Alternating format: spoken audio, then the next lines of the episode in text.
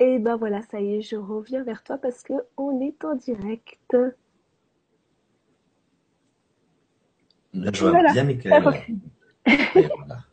Et ben bonsoir tout le monde. Euh, merci d'être avec nous. Euh, voilà, je suis euh, ravie de vous retrouver une fois de plus sur le canal 1 du Grand Changement. Ce soir, je vous propose un thème dont on parle pas très souvent, mais qui est un thème qui me tient vraiment à cœur parce qu'il est central dans ma vie. Euh, en préparant cette émission, bah, j'ai beaucoup pensé euh, aux parents euh, qui ont aussi, comme comme moi et comme Richard, pour chemin le handicap ou la maladie de leur enfant. Voilà, c'est c'est un chemin qui est pas facile, qui qui est même parfois douloureux et en même temps qui peut être vraiment plein de richesses et de possibilités de se transformer. Euh, voilà, puis je remercie infiniment euh, Richard euh, qui a traversé aussi cette épreuve donc il y a quelques années avec son fils Michael et qui a bien voulu venir nous faire part de son expérience et puis aussi qui va nous communiquer les clés qui lui semblent importantes pour pour pouvoir traverser cette épreuve. Voilà, son témoignage m'a beaucoup touchée. Ben, j'ai sans doute, euh, comme les autres parents concernés, euh, vous allez penser, ben, j'ai trouvé des, points communs entre son vécu et puis euh, le mien. Voilà, bonsoir Richard, je te laisse te présenter un peu. Oui, ben, bonsoir, bonsoir. Merci, merci de l'invitation Florence et bonsoir à, à, vous tous et à vous toutes. Je vous parle du, du, Québec, du Canada. Nous, on est plutôt dans les fuseaux horaires de 15 heures, mais vous êtes vers 21 heures. Mais on est, on est tous sur la même fréquence, je pense, aujourd'hui. Hein, c'est la, la, fréquence cœur. j'ai un petit peu de, de parlant de, de, de fréquence, j'ai un petit peu de sillement présentement, euh, Florence. Je sais pas si on m'entend bien. Alors moi, je t'entends très bien. Après, euh, bah, donc je vais en profiter pour le dire tout de suite. J'ai l'impression que les questions ne fonctionnent pas. Donc, euh, je vous invite à poser vos questions ou à faire euh, vos commentaires, à poser vos remarques sur euh, la page euh, de l'émission sur Google+. Voilà, vous avez le lien hein, sur le site, enfin sur YouTube, dans, dans, tous les endroits, sur Facebook, vous trouvez le lien Google+, et là, vous posez vos questions et puis je viendrai euh, vers vous pour les lire. Et donc, si jamais vous avez un problème aussi pour nous entendre, vous pouvez nous en faire part. Pour l'instant, moi, je t'entends très bien. Très bien. Bon, bah alors. Ah bah, il y a euh, Anna Delou qui dit bonsoir Richard. Alors finalement, ça bonsoir, va. Anna. Bonsoir. bah alors, effectivement, tu me demandes de me présenter. Je, je vais le dire l'essentiel. Je pense que Florence, tu, tu es tombée sur une entrevue que j'avais accordée à, à Lilou Massé et qui portait sur mon livre euh, au titre un peu éponyme, Michael, mon fils. -hmm. Et euh, ce livre est paru il y a déjà quelques années, mais il continue à faire son chemin dans, le cœur et la conscience des gens. Ce que j'y ai raconté, pour l'essentiel, c'est une histoire d'amour, hein, une histoire d'amour père-fils, avec un enfant qui était le, mon premier. Mon premier, j'ai trois enfants, Nicolas, Isabelle et Michael était le premier de cordée. Et euh, il est né, euh, il est né à Montréal, chez moi. Il est né à domicile. Hein. J'étais un peu ce qu'on dit chez nous, un peu naturaux, grano, enfin tout ce qui était euh, naissance à domicile, etc. Et on s'est rendu compte très rapidement, je résume, hein, quelques traits essentiels pour, placer l'entretien. Il est né, on a vu qu'il avait quelques problèmes après deux jours de vie, euh, assez graves de déshydratation. Bref, il a fallu hospitaliser d'urgence. Et là, on a vu une série de d'anomalies anatomiques, ce qu'on appelle un situs inversus, donc tous les organes internes étaient inversés. Du coup, il est passé euh, deux fois en chirurgie et à, et à, 30 jours de vie, il avait déjà eu deux grandes opérations chirurgicales, donc opération à cœur ouvert. Et on a basculé donc d'une famille euh, naturo euh, à, un régime de sept semaines de soins intensifs. Et on croyait, lorsqu'il a eu sa, son congé de l'hôpital, sept semaines plus tard, qu'on on avait été un peu étraîné à la dure comme parents. On, se disait, bon, ben, c'est terminé, hein, c'est fini, on va prendre le dessus. Eh bien non. On a vu au fil des mois qu'il n'avait pas le tonus. Euh, je vous épargne les détails, là, mais euh, dans la trajectoire médicale. Et et on a vu qu'il y avait des problèmes euh, neurologiques, neuromusculaires. On a fait une batterie de tests sur un an et demi. Et puis un jour, un peu avant son deuxième anniversaire, on, a nommé cette, cette, bête, cette maladie, ça s'appelait l'amyotrophie spinale. Ceux qui ont fait un peu de latin ou de biologie, c'est myos, c'est le, muscle. Hein, donc c'est tous les muscles, les grandes masses musculaires étaient atrophiées. Hmm. Et c'est également une maladie dégénérative. Donc, euh, on, avec le diagnostic et un peu nommé la bête, est venu le pronostic et la, conséquence dans le temps et dans la durée de vie de l'enfant de ce, diagnostic. Et on lui donnait à ce moment-là pas beaucoup de chances de traverser l'hiver euh, qui s'en venait, donc euh, qui serait décédé avant trois, trois ans de vie. Alors voilà. Donc ça, c'est pour lancer les choses comme pour dire à la fois c'est un enfant qui au plan physique, c'est une dimension le physique, il était euh, très, très, très handicapé. C'est un corps physique tout à fait improbable. Hein. Lorsqu'il est décédé à l'âge de 12 ans, il pesait à peine 10 kilos. Un enfant de 12 ans, 10 kilos. Donc, forcément, il n'a jamais marché, il était grabataire. Et, petite conjonction d'inclusion, et au plan affectif, c'était un ouvreur de cœur pour moi. C'est un enfant au plan mental qui était surdoué. Donc, autant il était handicapé au plan la mobilité, de son immobilité physique, il faisait des phrases complètes et complexes à l'âge de deux ans. Donc, il était euh, en mesure de s'exprimer, de créer des liens par la parole, de se projeter dans le monde. durant sa vie, il est devenu un petit personnage chez nous au Québec. Il était très connu dans les médias. Il était à tuer, il était à tuer à toi avec des grandes vedettes de, de la chanson, Isabelle Boulay, Marie-Mé, etc. Bref, il était un personnage et quand il est décédé, il y a eu aussi un impact médiatique très fort et du coup, j'avais déjà saisi moi étant un communicateur, hein, j'étais à la radio de Radio-Canada, j'ai bien vu que cet enfant qui, de son vivant, était déjà un personnage public, que cette histoire-là ne m'appartenait pas et que je devais la communiquer. C'est devenu ce livre, euh, Michael, mon fils, parce que bon, Michael m'a été donné pour euh, pour le redonner aux gens. Mm. Voilà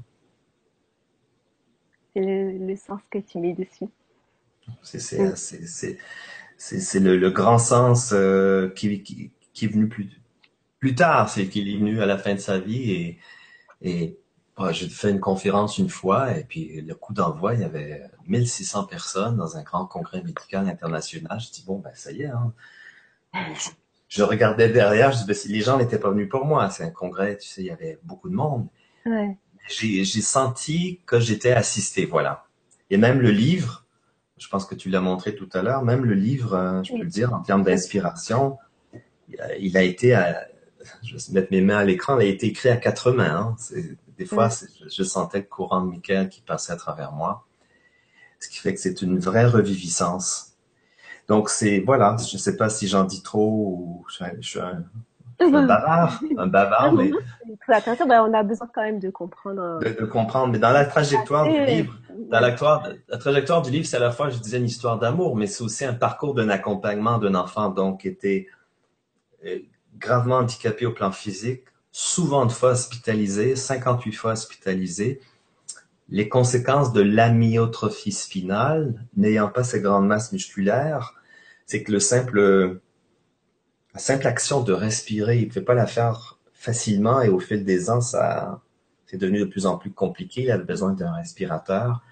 Donc, c'est pour placer le portrait euh, physico-médical. Donc, ce que nous faisons, vous et moi et tout le monde, on respire librement pour la plupart d'entre nous. Hein. Lui, il avait besoin d'un respirateur puisque un simple rhume, il ne pouvait pas tousser. Donc, un simple rhume créait une congestion, accumulation de sécrétion, de pneumonie, risque pour sa vie. Donc ça, j'ai vécu ça des dizaines de fois, 50 fois. 50 fois de vivre un enfant qui était un peu plus mortel que les autres.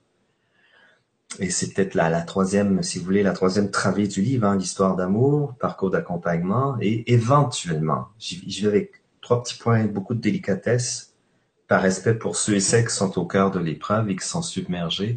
Éventuellement, c'est devenu un parcours de transformation. Mais c'est pas une histoire euh, avec des lunettes roses. Hein. C'est, je suis honnête Il y a eu des moments, c'était un désespoir, mais totalement assourdissant, tellement ça, ça fait mal d'apprendre que son, son enfant est condamné à mort par la médecine. C'est et à travers un combat, puisque ça a été ma réaction, un combat pour euh, tout mobiliser en moi et autour de moi pour euh, assurer sa vie et sa survie. Et on a fait mentir euh, la courte espérance de vie. Hein. Il, est mort à 12 ans, pas à 2 ans. voilà, c'est tout ça, c'est tout ça, Michael, mon fils. C'est c'est toute la palette d'une expérience humaine à travers, pour moi, quelque chose qui a été un élément transformateur, ma relation avec mes enfants et le premier, Michael. Vous savez, il y a des gens qui prennent des voies spirituelles, ils vont dans des retraites zen, ils font des voyages en Inde. J'ai fait ça, voyage en Inde du moins. Mais pour moi, mon ashram, mon refuge, ma pratique, c'était avec mes enfants et de façon très dure avec le premier, mais c'est ce que j'appelle le royaume des siens. Les siens, la, spiritualité au plan relationnel et avant tout avec ses proches. Si ça marche pas là, c'est que des mots. Hein. Si on n'est pas capable de mettre en, pratique euh, mm. L'ouverture du cœur, euh, je dis que Michael c'est un ouvreur de cœur, littéralement et dans tous les sens, ça m'a permis de, de me décarcasser de tout ce qui peut obstruer un cœur d'adulte. Mm. Et pour un, pour un parent, pour moi comme parent, quelle est la plus grande des, la plus grande des prisons, c'est la peur de perdre son enfant. La plus grande des peurs, l'enfermement. Enfermement, ce qui peut serrer un cœur au point de broyer, c'est la peur de perdre son enfant. Et j'ai vécu ça pendant des années, mais un jour j'ai lâché prise puisque je me disais, oui, il est plus mortel que les autres, mais moi je vis dans la peur. Mais ça, c'est pas une vie. Mm. Peu importe la, la durée de vie. Tu peux peut-être nous en parler un petit peu justement dans, dans un premier temps, en fait, tu euh, as surinvesti le soin, c'est ça Ah oui, oui, oui, oui, c'est. Père Ouais, ça c'est. Voilà, j'ai prise par rapport à ça? Trouver les mots pour un. Oui, le Père Sauveur. Bon, je viens d'une famille de médecins. Je, je suis le sixième d'une famille de six enfants. J'ai trois frères et sœurs médecins. Donc déjà, ça place les choses. la médecine, c'est une maladie de famille j'ai voulu, j'ai voulu euh, échapper. Je suis pas là en médecine, mais retour du destin, la vie me donne un enfant extrêmement malade et j'ai trouvé en moi des ressources, pas de guérisseur au sens d'imposition des mains, mais de pouvoir écouter un corps. Hein, c'est le sens du mot ausculter, hein, auscultar et écouter. Et quand c'est des problèmes pneumologiques qui viennent à répétition, c'est ça les conséquences de sa maladie. C'est donc c'est écouter les poumons, c'est c'est pouvoir repérer, c'est pouvoir m'incarner à travers une relation presque viscérale, de, de décider de faire mentir le pronostic qui disait, ben, vous savez, Monsieur Cummings, euh, avec la forme sévère de l'amyotrophie spinale, euh, on ne sait pas s'il va survivre l'hiver. Et les hivers québécois, vous avez entendu parler, c'est, ça peut être fort. Donc, un rhume pouvait potentiellement le tuer, sans aucune exagération. Mm-hmm. Mais le lendemain de cette euh, annonce de mort, c'est ça, tout s'est mobilisé en moi pour c'est très difficile à expliquer, Florence, mais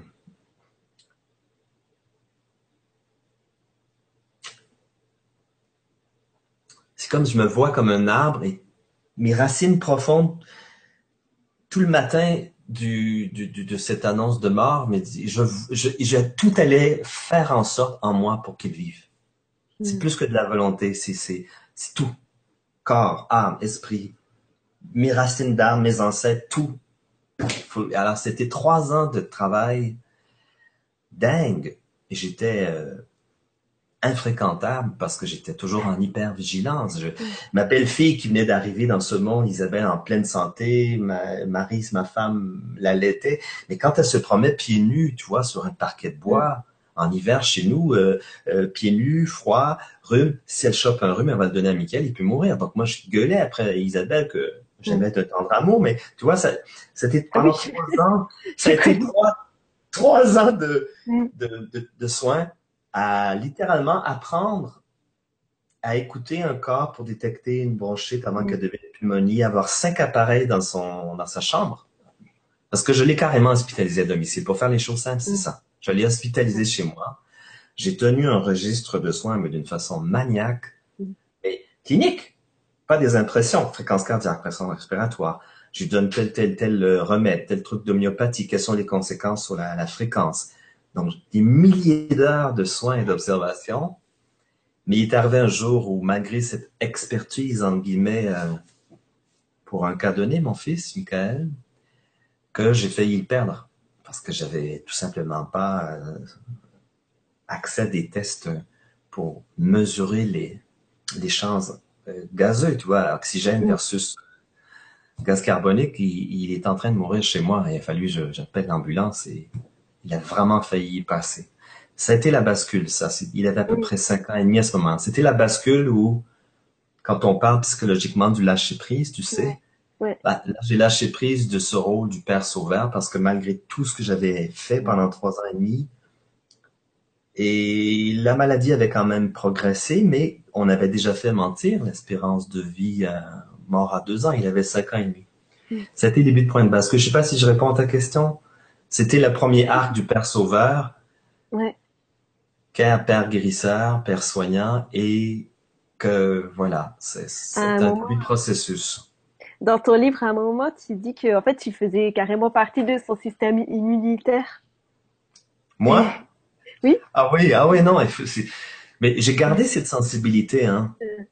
C'est-à-dire que j'ai une- j'ai fait 15 ans de radio, hein. Je me suis pas présenté professionnellement, mais j'ai, j'ai travaillé 14 ans à Radio-Canada une autre année, une autre radio, mais j'ai, donc j'ai une ouïe surdéveloppée, mais c'est parfait pour pouvoir écouter un corps, pour pouvoir détecter un, quelqu'un qui tousse à 30 mètres, je détectais, hein. Autrefois, dans les restos, on pouvait fumer encore.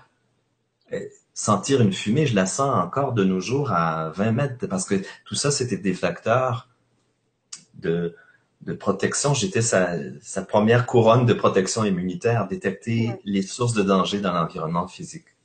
Mm. Mais ça devient démentiel, cet, cet état d'hypervigilance.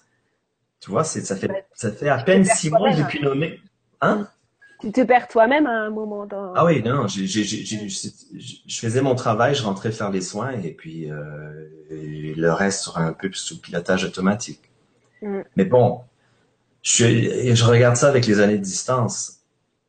Je, je, je parle avec Nicolas, qui est mon, mon plus jeune, il y a maintenant 20 ans. Ce que j'ai pu regretter, les moments où j'ai eu des éclats de voix qui étaient Mm. issus de la peur. Fais pas ça, attention, tu sais, parce que bon. Ouais. Mais bon, il faut se pardonner comme parents, on fait de son mieux, hein. Quand on a un enfant malade, ça, je vais aller plus vers les gens aussi, pas juste parler de moi, mais Mm. parler avec vous. Quand on a un enfant malade ou qui demande des soins, on vit tout ça.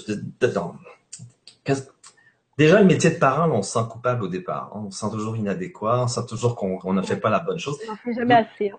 Ah, ah. Et d'autant plus si, comme toi, Florence, on a cette belle sensibilité, cette capacité d'ouverture puis de se remettre en question.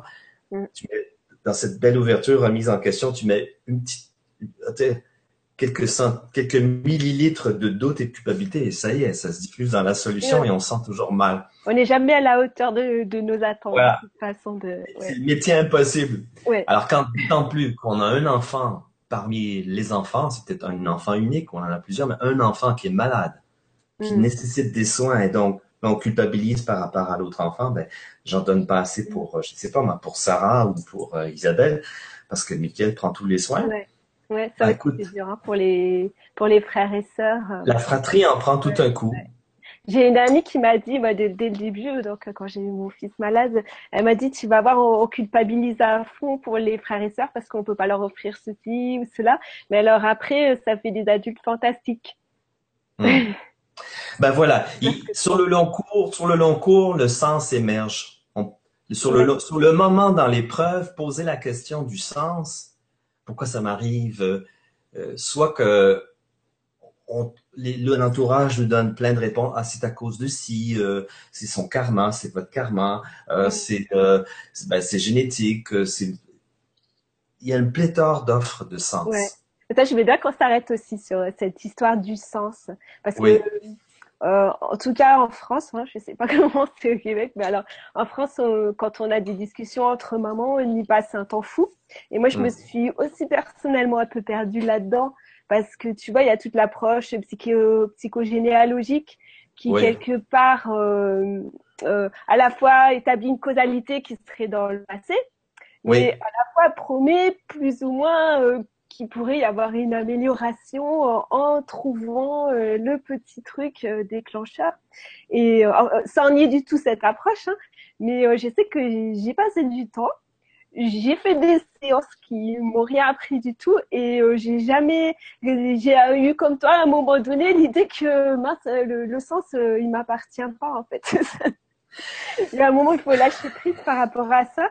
Et je sais qu'il y, a beaucoup de, parents qui sont euh, cette recherche c'est normal en même temps hein, d'essayer de trouver un repère quand il nous arrive sur la tête et parce que moi, ce sur quoi je pourrais rebondir, c'est que, première chose, celui qui vous parle animait une émission à l'antenne de Radio-Canada où je recevais des penseurs, des sages, des philosophes, des gens parfois à moitié sages, mais pour faire du, des noms, là, du Boris Cyrulnik ou Dalai Lama, c'était ma ration quotidienne pendant 14 ans. Donc, je suis un homme de sens. Oui, tu dis Quand est arrivé, voilà, mais quand est arrivé Michael, tu peux imaginer toute la pléthore de considérations de sens auxquelles j'étais exposé par mon travail. Chaque semaine, j'interviewais trois ou quatre personnes dans ces domaines-là.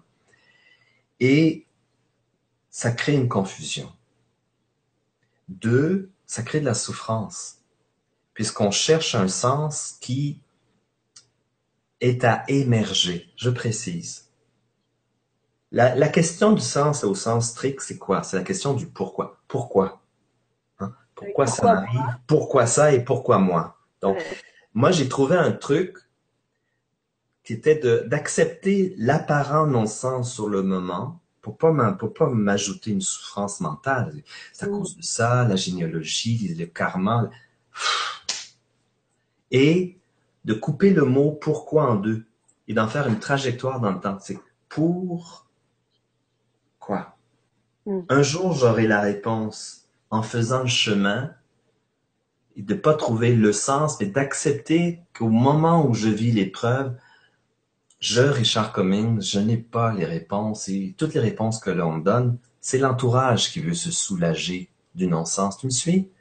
Ah c'est l'entourage qui a un impact, qui, qui, trouve ça insensé et qui veut mettre à distance au plan de ce que ça leur crée comme impact émotionnel, ben, tu sais, ton enfant s'appelle Tao, on peut le dire, moi c'est Richard, bon, alors, ça cause de ça, et là, ça devient comme un labyrinthe où on se perd dans une souffrance qui est secondaire, qui est ajoutée à celle que l'on vit, sa souffrance mentale. Alors moi, j'ai fait l'hypothèse qu'un jour je saurais et que le pourquoi j'allais le couper en deux. Pour est devenu comme un, un tremplin pour envoyer ce quoi plus tard dans le temps. C'est après avoir traversé l'épreuve, mais avant de la traverser, il faut la laisser nous traverser. Voilà, il faut, totalement, faut totalement la vivre au plan le plus basique, pas au plan euh, vue de l'esprit, ça veut dire ça, c'est une déconnexion, ça. C'est, mm. je pleure parce que je hurle, je crie, je suis crevé, épuisé après avoir donné cinq heures de soins à Michael, donc c'est dormir. Tu vois, c'est très, on, est, on devient très, enfin, je, je parle pour moi, c'est le témoignage, hein, je donne pas un mode d'emploi, mais pour moi, ce qui m'a sauvé la vie au plan psychologique, ça a été de vivre les choses corporellement, émotionnellement, et surtout pas trafiquer la brutalité au sens de brut, le caractère brut de l'épreuve, le traficoter avec un sens surajouté. C'est plus tard que j'ai vu, tu vois, j'essaie de faire l'image, je me tourne vers le passé, c'est plus tard que j'ai vu ah oui, c'est vrai. Je suis un communicateur. Mon travail à moi, c'était de recevoir des gens qui étaient dans le sens. Et éventuellement, j'ai besoin de communiquer. C'est pas juste un talent, c'est un besoin. Est devenu ce livre, est devenu ces conférences. Et, là, je fais, entre guillemets, peut-être du bien ou j'apporte des lueurs d'espoir. Donc, mon histoire personnelle a pris un sens dans la communication. Ça, c'est le mien. Tu crois, c'est mon sens. Est-ce que j'ai répondu à, peu près à ta question? Oui, oui, oui, tout à La question du sens et le pourquoi, pour moi, ben, c'était de dire, bah oui, je, c'est trop souffrant de regarder un ciel étoilé le soir puis d'implorer le ciel. Pourquoi moi? La seule réponse qu'on peut avoir, c'est trop de réponses ou le silence ou nos propres euh, pleurs en écho.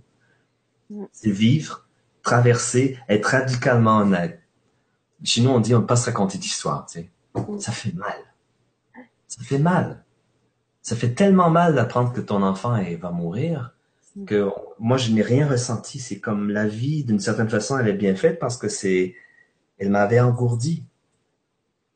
Elle m'avait engourdi pour ne pas ressentir la, souffrance. Ensuite, c'est qu'est-ce que j'ai fait avec, je prends, c'est l'alliance de, de faire ressortir des forces. L'alliance d'accepter ce qui est là et ça m'a fait ressortir des forces insoupçonnées. Mais je peux te dire que là, on est en 2016. J'ai écrit ce livre-là il y a quelques années, mais il tourne toujours.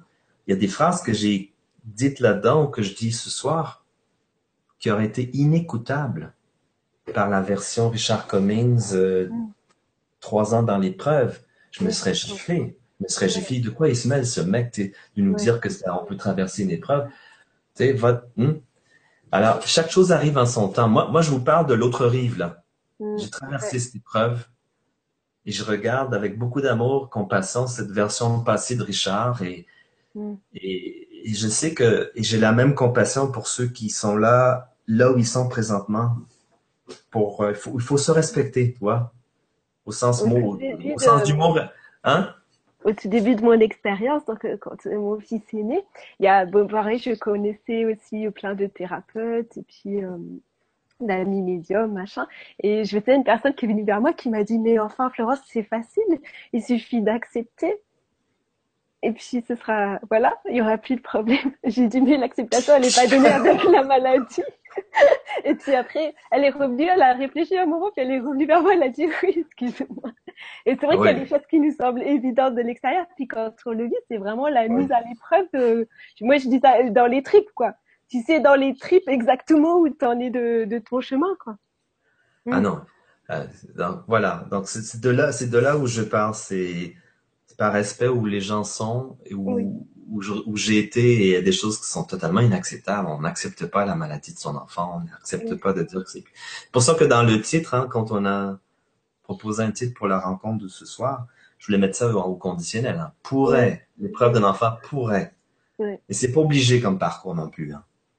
C'est pas obligé non, comme mais quand même beaucoup, beaucoup de témoignages de, bon, moi, c'est des mamans, surtout, j'ai rencontré, qui ont vraiment, qui se sont ouverts, qui se sont complètement transformés avec la venue euh, d'un enfant, on va dire différent, voilà, au sens large.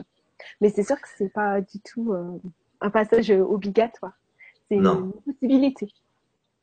Ouais, ouais, si je sais euh, pas, quand... je te laisse aller. Hein. Euh, S'il y a des questions, on peut répondre. Euh, oh, ben, attends, j'en ai encore, moi. mais euh, ça va venir. On va dire bonjour okay. à Il y a plein de, de gens aussi. Bah, si tu veux, je peux lire, je peux lire les bonjours de tout le monde. Donc après, ouais. il y a Karine. Coucou Karine, qui nous dit bonsoir à tous, très heureuse d'être avec vous ce soir pour ce beau partage. Il y a Pom Pom Pom qui nous dit bonsoir à tous, merci pour ce partage. Encore ah Non, ça c'est une question, Karine. Je reviendrai tout à l'heure. Charlotte qui nous dit bonsoir Florence et Richard. Je suis tellement touchée par ce témoignage. Merci à vous. Euh, voilà. Euh, Baptiste Gérard, je pense, ou Gérard Baptiste, je sais pas, qui dit fantastique Richard, merci. Euh, qui dit aussi bonsoir à tous. Merci pour cette vibra. Qu'est-ce que la maladie? L'âme a dit concrètement et surtout comment y remédier le plus simplement Oh, mais ça, c'est encore c'est une grande question. L'âme comme l'âme, et la maladie de l'âme ou l'âme a dit une chose à travers la maladie, c'est ce que je comprends. L'âme a dit. L'âme a dit. Oui. je pense. Euh, oui, oui, oui, oui. Euh, alors moi, par rapport, euh, je voulais encore euh, rebondir euh, sur ce que tu avais dit tout à l'heure, mais je sais plus ce que c'était.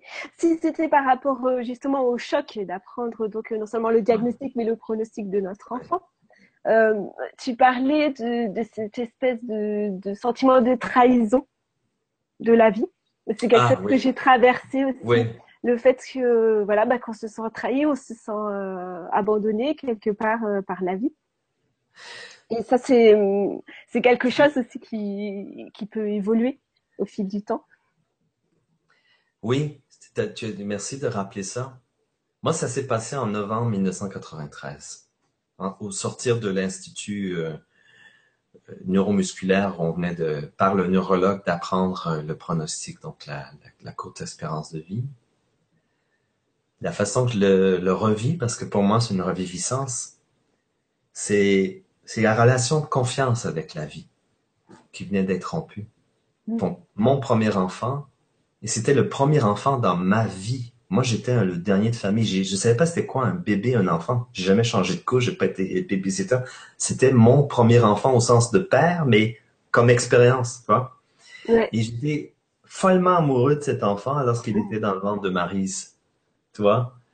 J'étais vraiment, euh, je me rappelle, ma co-animatrice, elle dit, j'ai jamais vu un homme aussi amoureux d'un enfant euh, enceint ou, pas là.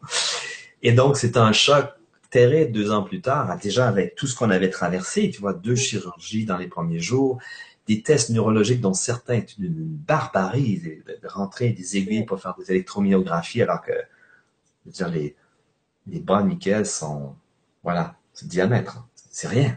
Et moi, je suis à côté de lui, j'étais toujours là pour tous les tests. Tu ressors de ce test d'électromyographie qui, qui envoie des pulsions électriques, tu te dis, bon, ben, assisté à la torture de mon enfant, tu sais, ça, tout Ouais, chamboule. ouais. Et arrive ce choc. Bon, alors, tu sais de quoi je parle. Et arrive le Ouais. choc. Le sentiment de, de voir son enfant torturé, puis que nous, Ouais. on, on peut même pas intervenir. Enfin, ouais. Puis le neurologue, là, là, je libère un affect émotionnel. Le neurologue, vous savez, dans la, dans la hiérarchie euh, médicale, il y a les médecins, on appelle les omnipraticiens chez nous, donc les généralistes, ensuite les spécialistes. Et dans les spécialistes, as le neurologue qui est en haut de la pyramide, tu vois. Donc, il y a Dieu ici, puis le neurologue qui est un petit peu plus haut que Dieu. Non, je, je, je, je schématise. Mais totalement déconnecté de tout lien innervatique euh, qui relève de l'empathie, qui vous annonce Bah, des trucs comme On une sont un froideur. peu. Ils sont un peu Ouais. plus déconnectés de leur empathie pour faire Oui. ce que sinon. Je me rappelle d'une fois, je, je, vais- je vais fermer l'anecdote pour pas perdre dans le détail, mais d'avoir refusé un test, j'ai dit non, là, il n'y aura pas de biopsie. Ça suffit. Et on a trouvé un spécialiste à cet institut-là qui, lui, faisait dans... Et juste à regarder les tests déjà faits, l'état clinique, l'examen clinique, c'est-à-dire palper un corps et voir par ce qu'on appelle le diagnostic différentiel, ben Mm. voilà, ça s'appelle la myotrophie spinale. Mm. Boum. Deux mois plus tard, elle a mis le pronostic et là, je, re- je reviens à ta question. Oui, ça, ça a été un choc tellement fort qu'après coup, c'est- toi, tu y, t'appelles ça trahison. Moi, c'est la relation de confiance avec la vie. J'ai envie de dire, regarde, allez, je suis le meilleur candidat pour être père amoureux de tout son enfant et voilà, vous me donnez un enfant qui est, qui est en fait un cadeau mal emballé, hein, qui vient avec une maladie mortelle, dégénérative. Pourquoi? Mm. Et sentiment d'injustice, euh, la job contre le ciel. Mais bon, comment, comment ça s'est, comment j'ai traversé le sentiment d'impuissance? Parce que c'est ça aussi, euh, Florence. Se Mm. sentir impuissant, mais totalement impuissant. Ça a été ce surinvestissement dans les soins. Mm. Ça a été de me mobiliser, pas juste au plan personnel, mais de mobiliser des gens, des équipes, d'aller, d'aller chercher, d'exiger les, les soins.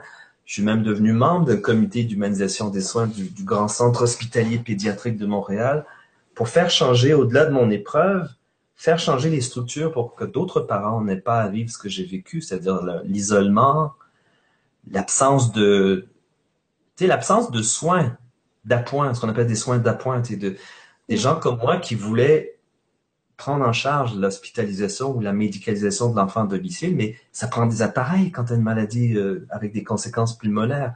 Ça prend, ça prend de l'accessibilité des soins. Ton enfant est pas malade aux heures de fermeture de, de com- tu comprends, de la clinique externe. Il est malade la nuit. Alors c'était, pour moi, c'était littéralement d'ouvrir des portes, briser des portes pour Mm. qu'on qu'on généralise les soins. Mais je pense qu'en France, on est mieux lotis par rapport à tout ça. Bon. En fait, ça, là, naturellement, ce que je raconte remonte à il y a 20 ans. Michael est décédé il y a 12 ans et demi. Donc, du chemin qui s'est fait. Mais lui m'a aidé à faire sortir ce côté, euh, ben, il était déjà présent, mais disons que je l'ai pas mal accentué. Bagarreur, Mm. pas contre. Bagarreur pour créer Ouais, ouais. des services, changer de mentalité, et par rapport au livre, aujourd'hui, à- j'espère créer un peu d'espoir, de validation, pour que les gens comprennent que si en ce moment, je ne sais pas, j'invente un nom, là, Karine ou quelqu'un d'autre vit une épreuve avec un enfant, ben de se, de s'accepter là où elle est. Si c'est le désespoir, ben, il faut pas résister au désespoir, il faut y aller au fond. Le paradoxe, c'est quand on va au fond d'une chose, on la transforme. C'est, c'est, faut pas résister. C'est, La seule chose que je vais dire aujourd'hui, dans le falloir, dans il faudrait ou c'est suggéré, si vous résistez à une épreuve, vous créez une deuxième souffrance. Et c'est normal de résister. Tu vois, je je sais pas si je vais essayer de... Si je t'envoyais là, figurativement, métaphoriquement, tu vois, je t'envoyais un coup de poing vers l'abdomen et au moment, juste avant l'impact, ton abdomen va se contracter, hein. Automatiquement, c'est vissé à ton corps pour, pour absorber l'impact. Oui. Tu vois? Ben, ça, c'est la métaphore visuelle, gestuelle, comment une épreuve nous frappe. On, on, on contracte. On, on se ferme. Ça, c'est le premier mouvement naturel, normal. Il faut l'accepter. Et ensuite, il faut faire comme, il faut s'ouvrir. C'est de l'art martial thérapeutique. Il faut pas résister à la souffrance parce qu'on en crée une seconde qui est celle de l'enfermement. Mm. Ça, pour moi, c'était une clé que j'ai appris par essai et erreur. C'est quand je disais tout à l'heure, être honnête, c'est ça. C'est oui, je, je, suis refermé, mais est-ce que c'est une vie de vivre dans la peur? Est-ce que je vais changer quelque chose dans son espérance de vie ou la mienne? Euh, non, en étant euh, pétri de peur. Mm. Prendre soin de soi, ça c'est un autre truc. C'est qu'est-ce que je me suis oublié. Hein? Mm. Oui. Je suis soignant. J'ai vu des jeux de mots sur Internet. Soi, niant. On nie le soi, on se nie soi-même. Mm. Ouais. Ça, c'est ce que je dis à des fois, me demandent, les gens me demandent des fois en conférence, comment vous avez fait? Ben, je réponds, ben, j'ai j'ai appris à respecter mon corps physique. Dormir. Ce que j'ai dit. J'ai passé des, je sais pas combien de nuits à ne pas dormir ou à dormir de façon heurtée. Parce qu'il y avait la- la- l'appareil respiratoire. Parce que Michael, six ou sept fois par nuit, devait être tourné. Parce qu'il pouvait pas se tourner lui-même. Il pouvait pas, il pouvait pas Mm. pivoter. Donc, ce que j'apprécie maintenant, le fait de dormir. sans être interrompu. J'ai pris soin de mon corps physique pour même, au sens propre, développer la force. Mm. Pour un enfant qui n'a jamais eu ça, je dis, tiens, moi, je vais me le donner. Prendre soin de soi, mais au plan des besoins de base. Tu parles aussi de, euh, de la gratitude que tu ressens justement pour ces, ces besoins de base qui sont comblés, le, le bonheur de pouvoir marcher, le bonheur de Ouais. pouvoir respirer, de, des choses qu'on redécouvre en fait. Ouais, c'est, tu sors, Mm. tu sors d'une chambre d'hôpital à 2 heures du matin où, comme je disais, il y a eu un point de bascule dans le parcours. Je ne pouvais plus l'hospitaliser à domicile, c'était dangereux pour sa vie. Donc, quand il avait des épisodes respiratoires, il était hospitalisé. Donc, je sors de la chambre d'hôpital à 2 heures du matin. Je marche. Moi, je respire sans appareil respiratoire. Pour un enfant qui s'est jamais plaint d'ailleurs de son, de sa maladie, hein, et il, m'avait dit, je ne souffre pas, je suis atteint. Naturellement, il ne pas les conséquences de la maladie. Mais c'est pas dans un mode plaintif ou d'apitoiement, tu me suis? Oui. Alors, du coup, si moi je peux marcher, je peux, je peux mettre la plante de pied sur le sol et de sentir la sensualité du pied qui, qui trouve son appui dans ce monde sur une chose aussi simple que la terre? Le pied qui chaloupe dans une démarche? Je peux respirer. Mais c'est, béatitude de béatitude toute simple. Ouais. Oui. Et parler. Ça, j'ai, j'ai, j'ai- un bon québécois, j'utilise l'expression un parleux. Il était bavard. Il parlait beaucoup, Michael. Donc, euh, on voit d'où le père euh, a inspiré le fils ou vice versa. Moi aussi, j'ai- c'est comme pouvoir s'exprimer. Le langage, c'est pas que des mots. C'est pas qu'un outil de communication, c'est un outil pour créer du sens, créer du lien, créer au-delà des mots, à travers les mots, des formes pensées, des, des, des océans de, de sentiments. C'était tout ça. Et lui, il faisait ça. Mm. La parole, oui. autrement dit. La parole, c'est un, c'est un autre don, c'est un autre. Et on l'utilise pourquoi, David, tous les jours? Souvent. En mode, en mode automatique. On va râler. On va se plaindre. On va. Tu Et fais ça, toi? on exclut la personne qui parle. D'accord. Non, Non, non, non, non, non. Je fais plus ça, ou très rarement, mais ça m'arrive des fois. euh, j'ai toutes mes zones d'insécurité. Tu l'as vu l'autre jour, mettre la mise en place technique de ça. J'étais insécure parce que je suis pas bon en techno, mais non, je je perds pas mon temps, mon énergie, ma conscience à augmenter ce qui va mal. Je, je mets l'accent sur ce qui fonctionne, ce qui va bien, créer chez les gens euh, des choses aussi simples au plan de la vie quotidienne. La plupart de l'auditoire, je pense, euh, est en Europe, c'est ça, présentement? Euh, Sans doute. Je ne sais pas, je sais pas des nouvelles de tout le monde, mais euh, il y a beaucoup de gens d'Europe et puis il y a des gens qui nous écoutent du Québec ou bah. en fait c'est toute la francophonie. Prochaine fois que vous allez vous allez approcher, je vais prendre un exemple français ou, ou les trains suisses, préposé au train, la SNCF ou autre. la personne qui vous vend le billet avec une mine grise, qui, qui vous regarde à peine et approchez-vous vers cette personne-là avec une intention dans le cœur que je vais la saluer comme une personne. Alors, deux, trois pas, vous préparez, vous arrivez, vous dites Bonjour, comment allez-vous? Faites le test. Vous avoir une espèce de scan de lumière qui passe dans son visage. Waouh! Cette personne s'est sentie reconnue par vous. Elle est plus une anonyme déprimée, morose et qui renvoie sa griserie. C'est quelqu'un qui a été vu et qui a été interpellé comme une personne. voyez la différence que ça va créer. C'est ces petits gestes-là. Hein, ça, les enfants, ils savent super bien le faire. Hein. hein? Ça, les enfants savent super bien le faire. Ben voilà. Moi, j'ai appris à faire sur le tard. J'ai appris à faire ça. D'arriver avec quelqu'un, d'appeler un service téléphonique d'assistance, je sais pas moi, Apple ou n'importe quel truc où les gens sont sur un mode quasi bureautique. Et moi, je, je leur demande, première chose, comment allez-vous? Silence. Euh, bien, et, vous? Voilà, elle est, ça se passe entre deux personnes. Juste ça. C'est créer, créer des petits impacts, un peu comme la, petite pierre qu'on envoie dans, le lac. Ça crée une ondée d'ondes concentriques et on crée euh, l'harmonie. Donc c'est la parole qui crée aussi. C'est ça pour moi. J'ai beaucoup plus conscience qu'avant de, mettre une intention qui descend de la tête surtout vers le cœur et qui émet, euh, voilà, Mm. C'est ce que j'appelle les petits gestes qui font la vie, qui créent la vie. Ça, c'est mon école. Euh, du quotidien. J'aimerais bien que tu reviennes en fait, parce que tu l'as, en as parlé très très succinctement, euh, sur la façon dont Michael voyait sa maladie moi, j'ai une petite anecdote donc à, raconter aussi euh, dont je t'ai fait part tout à l'heure, puisque bah, sans mon fils, j'aurais pas fait cette émission sans doute. Donc je lui en ai parlé. Je il m'a demandé de lui expliquer bah, la maladie de Miguel, donc les conditions vivait. Et donc quand je lui ai expliqué ça, il s'est écrié oh, "Mais moi j'ai vraiment beaucoup de chance parce que ma maladie, eh bien, elle me comment, je sais plus comment il m'a dit ça exactement, mais euh, elle m'apprend à être plus fort."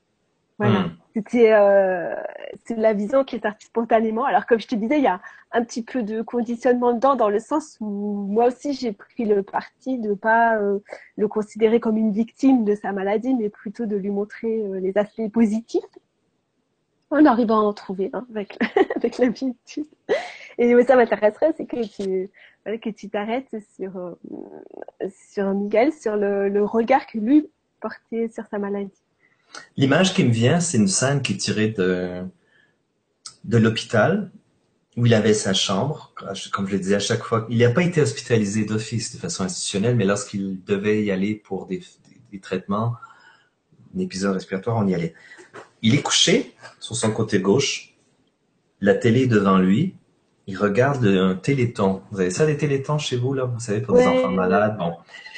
Et moi, je suis derrière Michael, donc je vois son profil latéral, excuse, je et je vois la télé. Et là, on voit le défilé au téléthon d'enfants très handicapés et malades.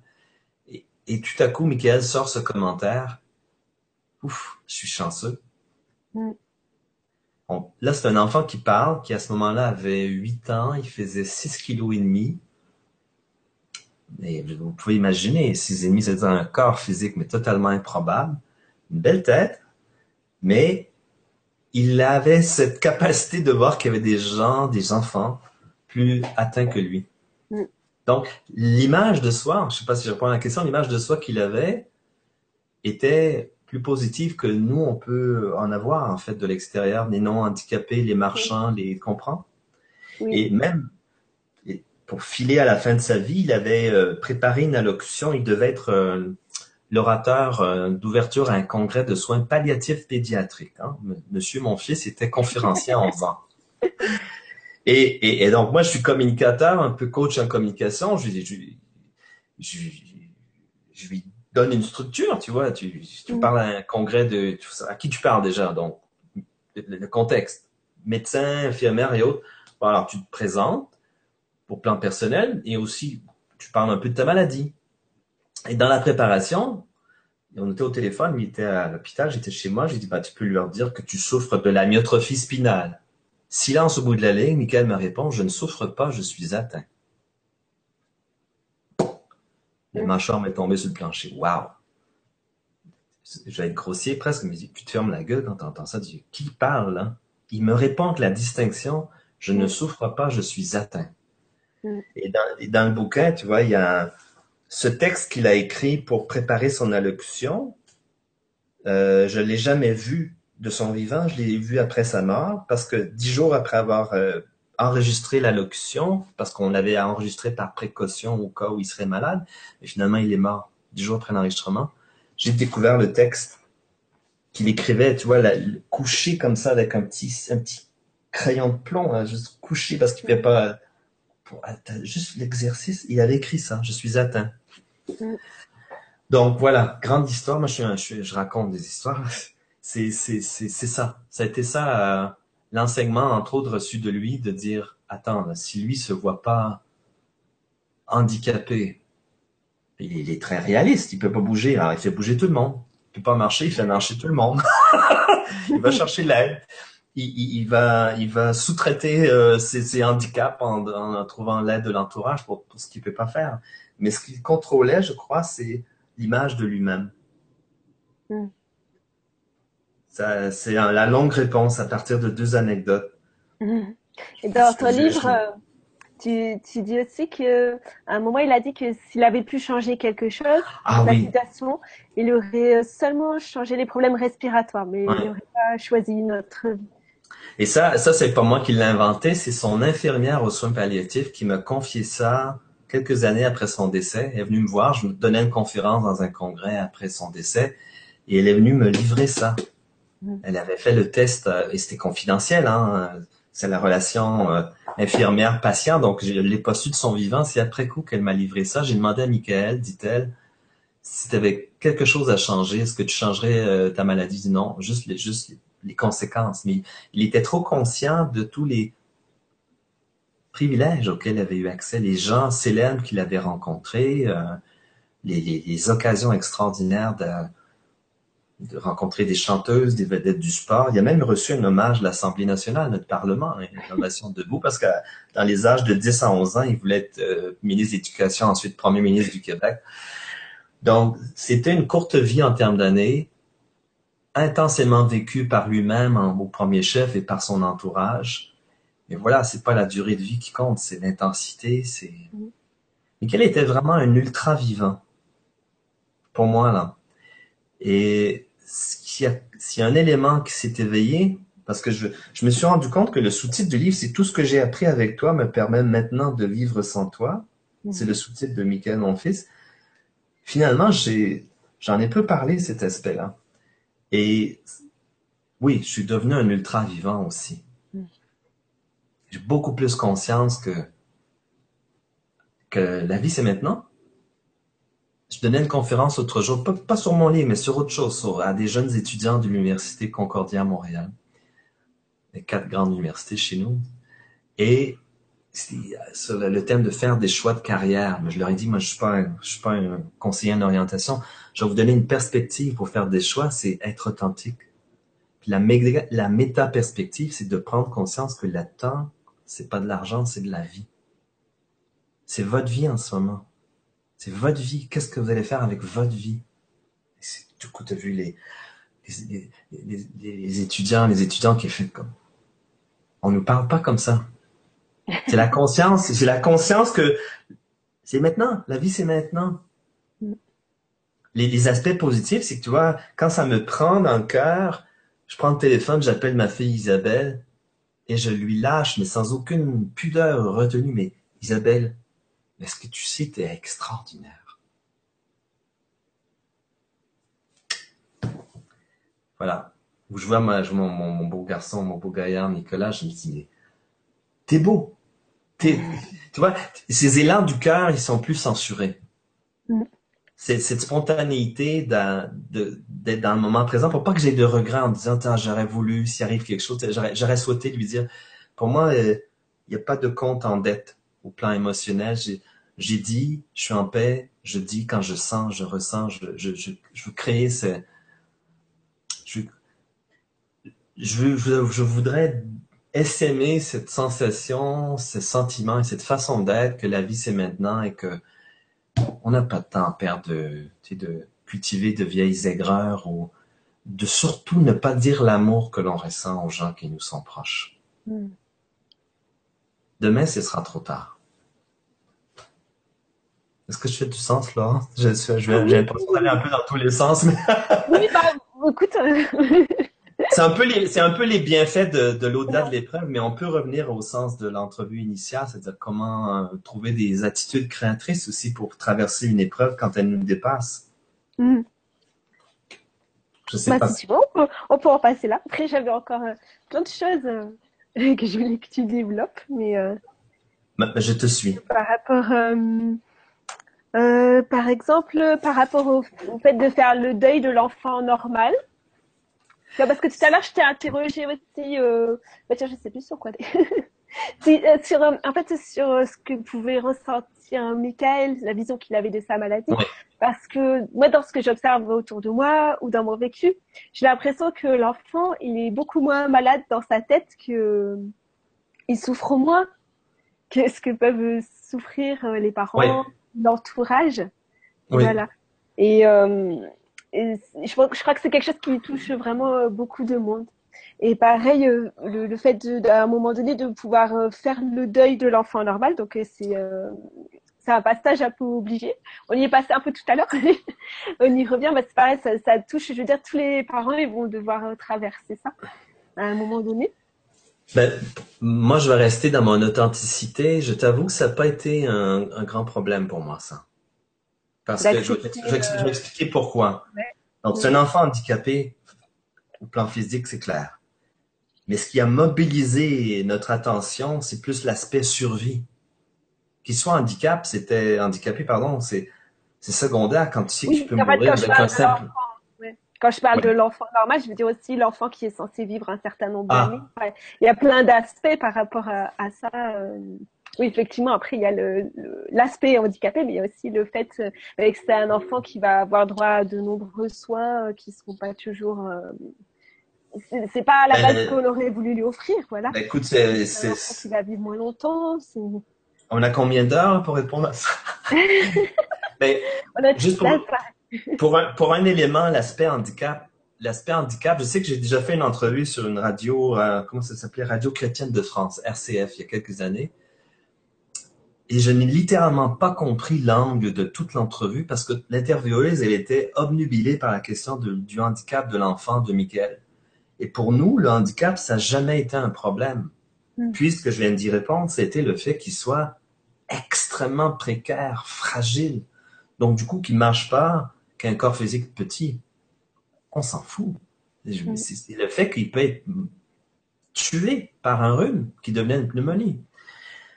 Et donc là, le regard, je réponds à ta question par rapport à la dimension du handicap, et que c'est l'entourage qui a un regard handicapant. Oui. C'est l'entourage mm. qui rejette la différence et la nomme par exclusion, souvent encore. Combien de fois, quand j'ai fait des, beaucoup voyagé en France, je ne voyais jamais d'enfants handicapés.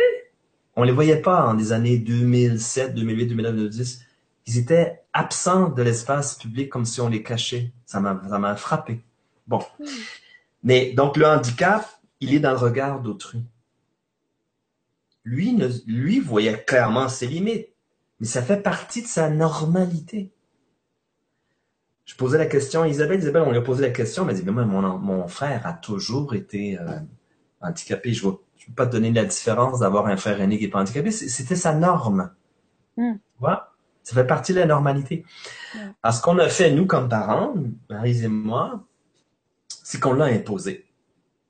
Lui, il pouvait manger que couché sur le dos avec une petite cuillère de plastique. C'est à peu près tout ce qu'il pouvait manipuler. Euh... On l'amenait dans un resto, puis on couchait sur la table du resto. ah ouais? Bah voilà, bah ouais. Puis si le resto, si le resto euh, s'offusquait, bonsoir le resto, on venait de perdre un client. C'est aussi simple que ça. On a imposé, on y allait. Je me rappelle une fois, on avait, on avait eu la chance, tu sais, la fondation Rêve d'enfants qui offre à des enfants l'occasion de, des enfants atteints de graves maladies de vivre un rêve.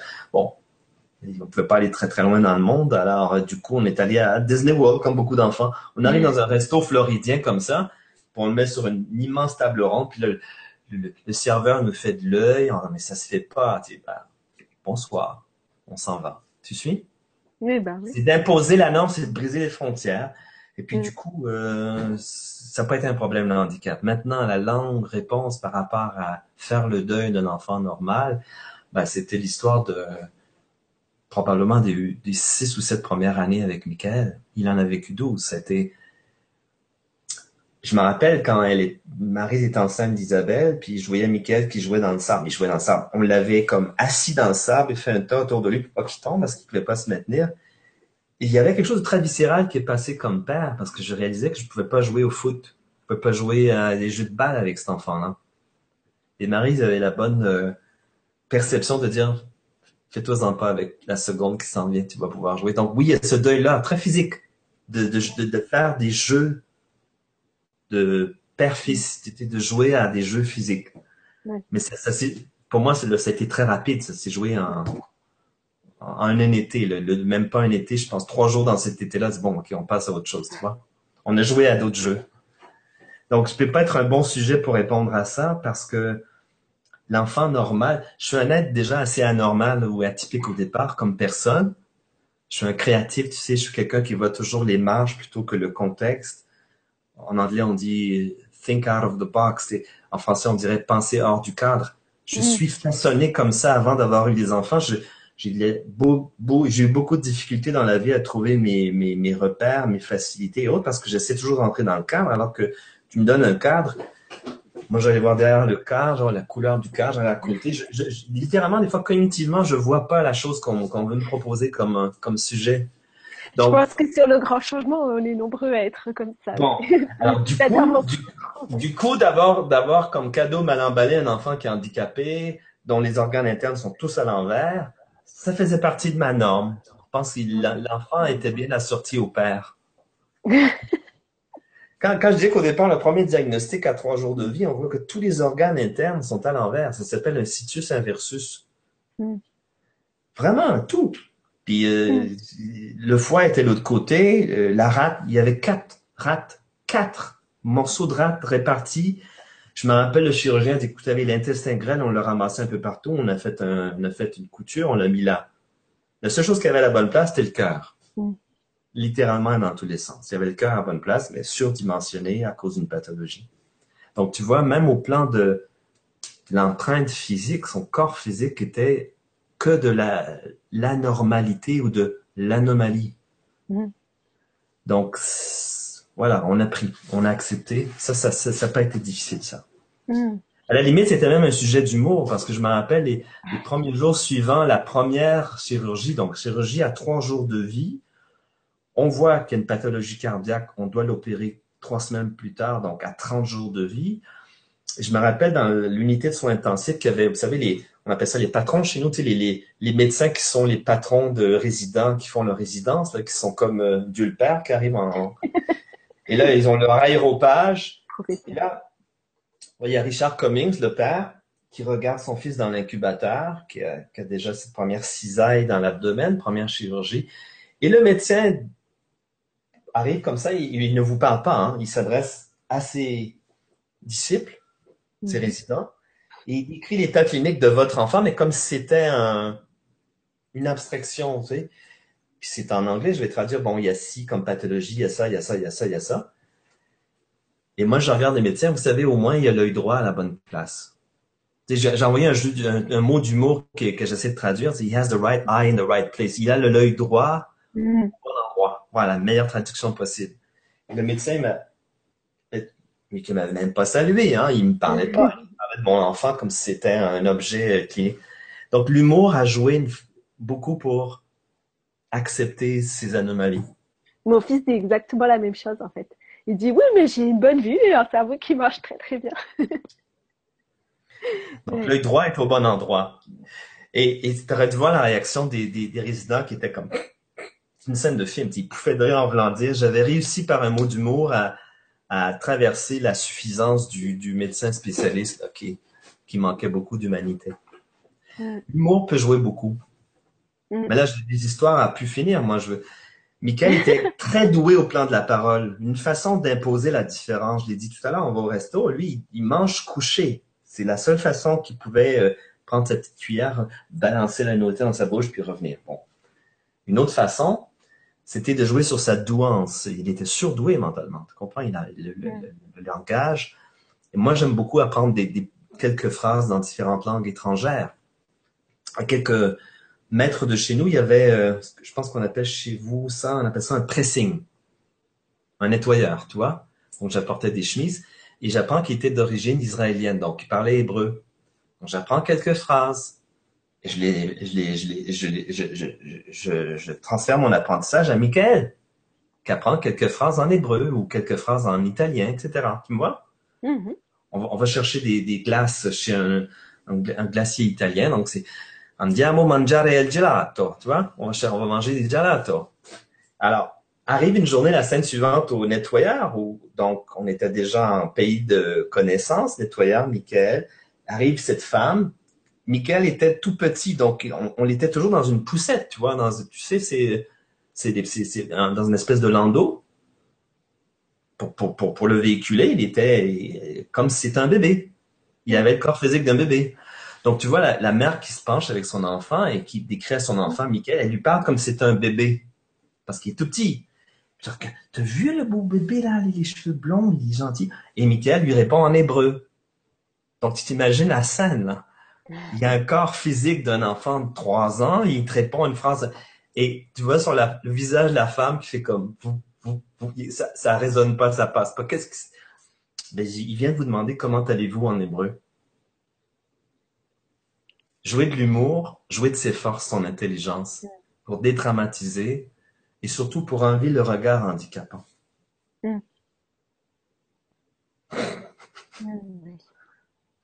Voilà. Oh, merci pour tous ces partages. Voilà, est-ce que maintenant, on peut, tu veux nous parler un petit peu justement de, euh, des, clés que tu aurais à transmettre euh, pour, pour aider les gens qui ont une telle épreuve à traverser Enfin, cette épreuve-là ou une autre, parce que finalement, euh, tes, clés sont un peu universelles. Je pense que j'en ai nommé deux.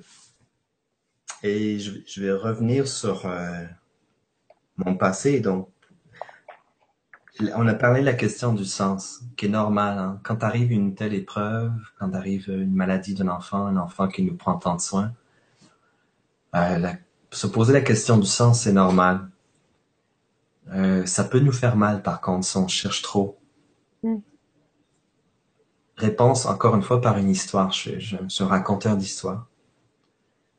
Une journée, je reçois Annick de Souzenel, que peut-être certains connaissent. C'est une femme de chez vous qui a écrit plusieurs livres sur euh, la mythologie, sur les grands mythes chrétiens, revisité à la lumière des écrits de Carl Gustavio, etc. Mm. Sur le Cette journée-là, c'était d'ailleurs le lendemain de la, du pronostic. Annick et moi, on avait, j'avais préparé l'entrevue, comme toujours, j'avais lu son livre.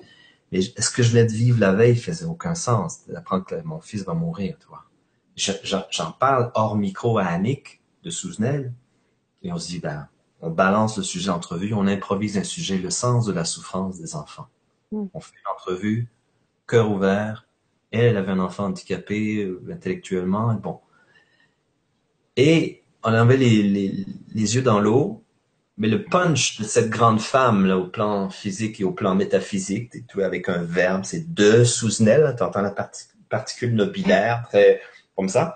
Et tout à coup, elle te lance avec une, une, une véracité, d'honnêteté. Elle dit, vous savez, le sens de la souffrance des enfants, il n'y en a pas.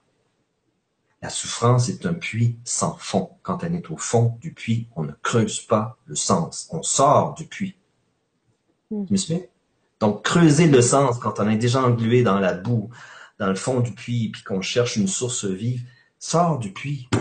Sors du puits. Le sens, il va venir plus tard. C'est pas le moment. Ça, c'est peut-être une clé euh, qui m'est venue sous forme d'une entrevue. Mon métier était mon lieu d'apprentissage et qui m'est venue par la bouche d'Annick. Oui, creuser, ça fait mal. On sort de... Sort! Et c'est sortir physiquement, c'est prendre soin de soi. Deuxième clé, prendre soin de soi. Plan physique.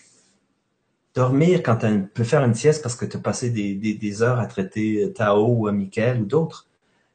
S'autoriser, demander de l'aide, demander de l'aide. Demander de l'aide. Est-ce que j'ai dit demander de l'aide? Demander de l'aide aux proches? Cherchez l'aide. Faites-vous vous-même, vous, on appelle ça au Québec des aidants naturels. Des proches qui prennent soin d'enfants ou de, d'aînés. Faites-vous aider. Mm. Souvent, la personne qui est dévouée, la personne qui, parce qu'elle a ta belle sensibilité, Florence, ton cœur, ton dévouement, ton amour, ta patience envers tes enfants, c'est se l'accorder aussi à soi. Oui, c'est ça. Tu disais, si c'était à refaire, tu aurais plus de douceur envers toi-même. Euh. Ouais, accepter, demander et accepter l'aide. Troisième clé, je l'ai dit plus tôt d'une façon, je vais le redire, c'est normal quand le, point d'impact d'une épreuve nous frappe de se contracter. Et, et faire l'invraisemblable hypothèse qu'il ne faut pas résister à la douleur. Pour être plus précis, c'est pas le mot douleur, c'est la souffrance. Il faut pas résister à la souffrance parce qu'on en crée une seconde à ce moment-là. Si je me contracte, c'est l'enfermement. Dire, trouver de l'écoute, euh, hurler, écrire, trouver votre moyen d'expression pour ce qui est imprimé soit exprimé. et c'est la voie de la non-résistance à la souffrance, en fait. C'est ça, la, clé majeure, la clé de bascule, c'est ça.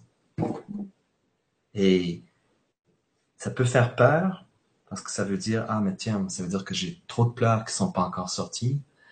Ça veut dire que j'ai trop de tensions dans mon corps euh, qui, ont besoin d'être massées. Je me suis pas autorisé à faire. Bah, oui. Moi, pour moi, vous savez, euh, le bouquin, c'est.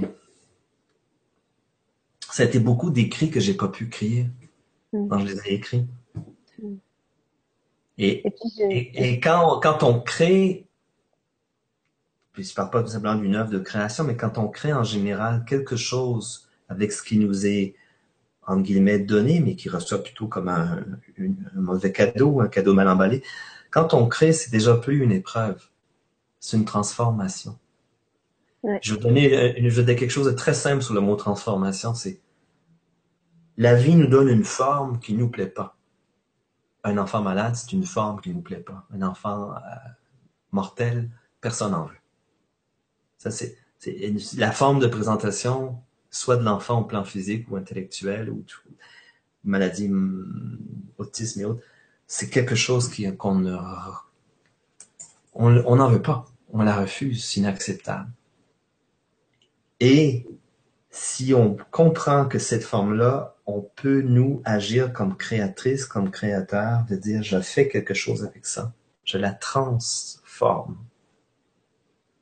C'est un acte de liberté et donc de liberté de création. Encore une fois, je dis création au sens large, pas la création artistique de, de décider de faire autre chose que de subir, décider de faire autre chose que de souffrir. Ça, ça, c'est juste mon témoignage. C'est pas universel. Je n'ai pas de mode d'emploi universel, mais c'est libérateur. Tu sais, quand je me suis retrouvé la première fois à parler, j'avais déjà écrit, j'avais déjà fait des conférences avant d'écrire le livre. C'est l'écho des conférences qui m'ont dit, mais, ça fait du bien aux gens. Ça leur parle. Je, je, je suis inspiré là-dedans, donc pourquoi pas écrire un livre? Et finalement, le livre s'est imposé. Et du coup, quand j'ai fait des conférences tirées du livre, c'est extraordinaire pour moi, père, d'un enfant qui a été 12 ans dans ma vie, qui a vécu ça, mais avec une terreur au départ, un désespoir, et ensuite tranquillement une libération, de voir que dans mon autre histoire, je vois tel tel parent affligé d'une épreuve, d'une douleur, et tout à coup, et j'en ai encore l'émotion, tu vois, de mm. voir une lumière qui pointe. sentir que il y a une libération qui se fait, ah, ben c'est formidable. L'œuvre de création a elle-même créé un impact. Comme ce soir, j'espère, d'ailleurs. Est-ce que, que, je réponds à ta question? Ce que j'ai vécu, c'est que quand euh, on n'a pas cette créativité, justement cette vigilance par rapport à nos pensées, ben, on est de suite pris dans une espèce de forme pensée, maladie, donc victime, donc c'est Enfin, tu vois, on se laisse enfermer dans quelque chose jusqu'au moment où on se dit, mais en fait, j'ai le droit de le vivre différemment, de le, de le penser différemment. Tu vois? Non seulement je vois, mais je, là, je vais faire un, un, un contre-témoignage euh, pas contre, mais euh, complémentaire. J'ai 58 ans. J'ai, euh, depuis l'âge de 9 ans, des intérêts, mais viscéraux, total sur des, sujets dont on parle à votre chaîne de télé. Hein. Mm. Moi, j'ai, vécu des expériences tout, tout jeune, bien avant mes enfants. Hein. une expérience de mort imminente à 12 ans, des expériences qu'on appellerait mystiques mes intérêts normaux pour moi depuis 50 ans, c'est toujours dans des domaines dont vous parlez avec cette chaîne-là. Tu me suis? J'ai eu la chance d'en faire une carrière pendant des années. J'ai écrit, bon, à mon âge, ce qui me fait chaud au cœur, je l'ai vu l'autre jour à l'université où j'ai fait une conférence, je le vois dans ton, dans ton regard, c'est qu'il y a une transmission de génération, que des jeunes de, je sais pas quel est ton âge, mais il y a, y a, une bonne génération entre nous, hein, en termes d'âge chronologique, de voir qu'il y a un relais qui s'est passé, qu'il y a un flambeau de d'intérêt, de, de, de, de, plus que d'intérêt, mais de, de, toutes les questions de sens qui te, qui te, qui te taraudent, toi, Florence, et les gens qui nous regardent, nous écoutent. Moi, ça me fait chaud au cœur de voir qu'il y a une transmission. Mm. Est-ce que je me fais comprendre de savoir que il y a une autre génération qui s'éveille, qui pose des questions, qui, sont en recherche et qui vont euh, eux-mêmes, vous-même, en ce moment, toi, par ton émission de télé, ouvrir le cœur et la conscience des gens. Donc pour moi, c'était le, le, témoignage vers toi que je te renvoie, de dire que je suis heureux de voir que ah parce que pour moi c'est une mission de vie, tu comprends? C'est une mm. mission de vie pour moi. Donc de voir maintenant que c'est même sur le Canada ou le Québec, ce genre d'émission que j'animais est disparu. Euh, je dis, mais où va se passer le relais? Et là, je vois que ça se passe autrement, par mm. Internet. et par d'autres groupes d'âge. Mm. Par d'autres chemins, oui. Ah ben, si, Personne. Ah, je, pense que, oui, parmi tous les spectateurs, on aussi euh, des, gens qui sont dans cette ouverture et euh, dans, cette, dans cette recherche. Je peux te faire un reflet? Oui. Là, je vais m'adresser à Florence, à toi. C'est à toi que je parle. Je suis heureux de voir dans ton visage, ta démarche, ton regard, que tu es un relais de cette transmission de, de sagesse, de cette ouverture de conscience dont tu es la porteuse. Je ne faisais pas de façon générique, c'est à toi que je m'adresse. Donc, le reflet, c'est que tu as comme déflecté le compliment, là. c'est un compliment. Merci. Donc, tu vois, il y a, y a Tao, je ne vais pas faire de la psychologie à 5 centimes, mais Tao, Tao, tu t'es donné ton fils parce que tu es la, la parfaite mère pour lui. Mm-hmm. Il ne pouvait pas, il pouvait pas avoir de meilleurs parents que toi. Tu es, tu, es, tu, es, tu, es, tu es, je dis pas tu as, mais tu es ce qu'il faut, ce qu'il a besoin. Mm. Voilà, comme déclencheur, comme catalyseur, peut-être encore d'un plus profond mûrissement et développement de, tes intérêts dans ces domaines-là qui vont servir à d'autres. Hmm. Ben, merci. Et toutes ces questions que je n'ai pas pris le temps de regarder parce que moi, je suis un, homme d'intimité, je regarde tes yeux, j'ai besoin de communiquer avec des gens euh, réels. Mais ça y est, je passe, je passe aux questions maintenant. Et eh ben d'abord Michel. Alors coucou Michel, juste je vais répéter une anecdote que je t'avais dit tout à l'heure en antenne c'est que donc les deux personnes qui se sont inscrites à l'événement euh, Facebook, c'est mm. Michel et Michael en premier. Voilà. J'ai eu beaucoup euh, en préparant cette émission, j'ai eu beaucoup de Michael. je suis tombée sur un kiné qui s'appelait Michael. Enfin voilà, il nous fait plein de clins d'œil. Et donc Michel dit Bonne soirée Florence, bonne soirée Richard. Un sujet passionnant et profond, un sujet humain comme on devrait en avoir plus souvent. Merci. Merci à toi Michel d'être avec nous. Euh, alors, hop. Alors, c'est Gérard Baptiste ou Baptiste Gérard qui dit Votre fils Richard portait le nom d'un archange. Je ne peux m'empêcher de penser à lui depuis le début de la Vibra. Alors, ça, je ne sais pas si tu veux. La Vibra, c'est la, la, vibration. oui, ce qu'il appelle, Vibra, en fait, c'est parce que l'émission elle-même, euh, euh, on l'appelle aussi Vibra Conférence. D'accord. Ah, c'est bon. Pour dire, voilà, pour parler de cette entrevue. Ben, il y a, euh, c'est Gérard, hein? Gérard? Mais je ne sais pas si c'est Gérard Baptiste ou Baptiste Gérard, mais Alors, on va baptiser Gérard Baptiste ou on va baptiser Gérard Gérard. Et euh, ben, il a une perception qui relève de sa référence, mais elle est, elle est aussi fondée sur autre chose. C'est que deux ans avant la naissance de Michael, ma femme et moi, on était très branchés sur cet archétype. On appelle ça plutôt un archétype de Michael. Mm-hmm. Et deux ans avant même d'avoir euh, l'idée de concevoir un enfant, c'est mon ex-femme maintenant, et Marie est une architecte qui a commencé sa pratique privée d'architecte en concevant des maisons pour enfants handicapés. Tu te rends compte? Avant d'avoir un enfant handicapé, on avait, elle avait conçu euh, ce qu'on appelle chez nous un centre d'accueil, qui serait comme un centre d'hébergement pour enfants handicapés, multi-handicapés, physiques et mentaux, et elle avait construit d'une façon que ce soit comme une maison familiale. Et le nom de cette maison, je le donne en mille, c'était Maison Michael. Deux ans avant la, naissance de Michael.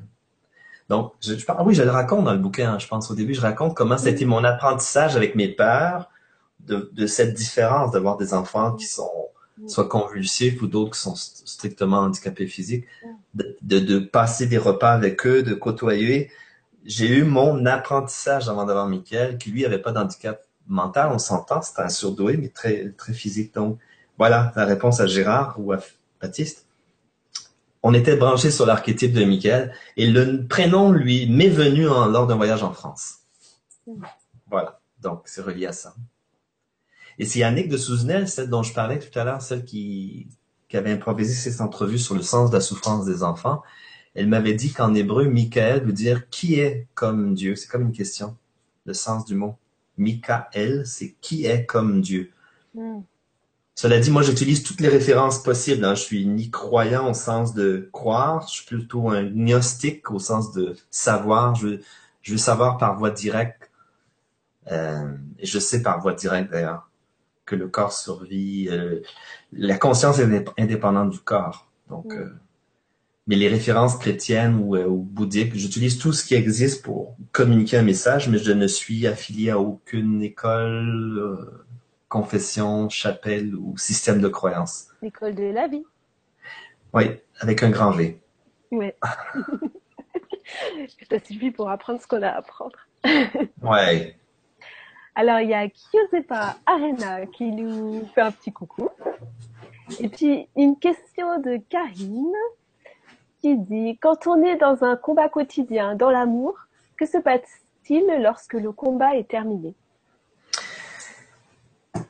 Euh, bonne, Très bonne question. Euh, dans mon cas, c'était pas qu'un combat dans l'amour déjà. Il y avait beaucoup de rage au départ. Et des gens m'approchaient au début, disaient Ah mon Dieu, vous êtes très courageux. Moi aussi, je l'ai entendu ça à chaque fois. Je, je le regardais, j'ai dit, mais vous savez, savez-vous quelle est la part de rage qu'on juste pour garder le coup hors de l'eau? Courage, c'est ça. C'était la rage de vivre, fait le faire vivre, l'instinct de survie. C'est très, il y a une dimension extrêmement viscérale. Mm, Ma réponse intégrale, elle est là. C'est qu'un combat, il est intégral. Intégral veut dire toutes les composantes, toutes les dimensions d'être humain. C'est, c'est le corps physique de Cummings, Richard, moi, le père pour aider ce corps physique à vivre. C'est l'affectivité, la mobilisation des émotions et ensuite des sentiments. C'est pas la même chose, des émotions, sentiments. Ensuite, une certaine façon d'utiliser mon mental pour pas qu'il me nuise, de, donc pas creuser la question du sens. Et tout ça, tout ça mis ensemble. Et, naturellement, et là, je sais pas si j'ai le geste, mais je pars de mon cœur, pour moi, c'est ça la, la dimension de. C'est une des dimensions du moment présent, c'est la relation cœur à cœur. Quand on est avec un enfant plus mortel, on va vite à l'essentiel.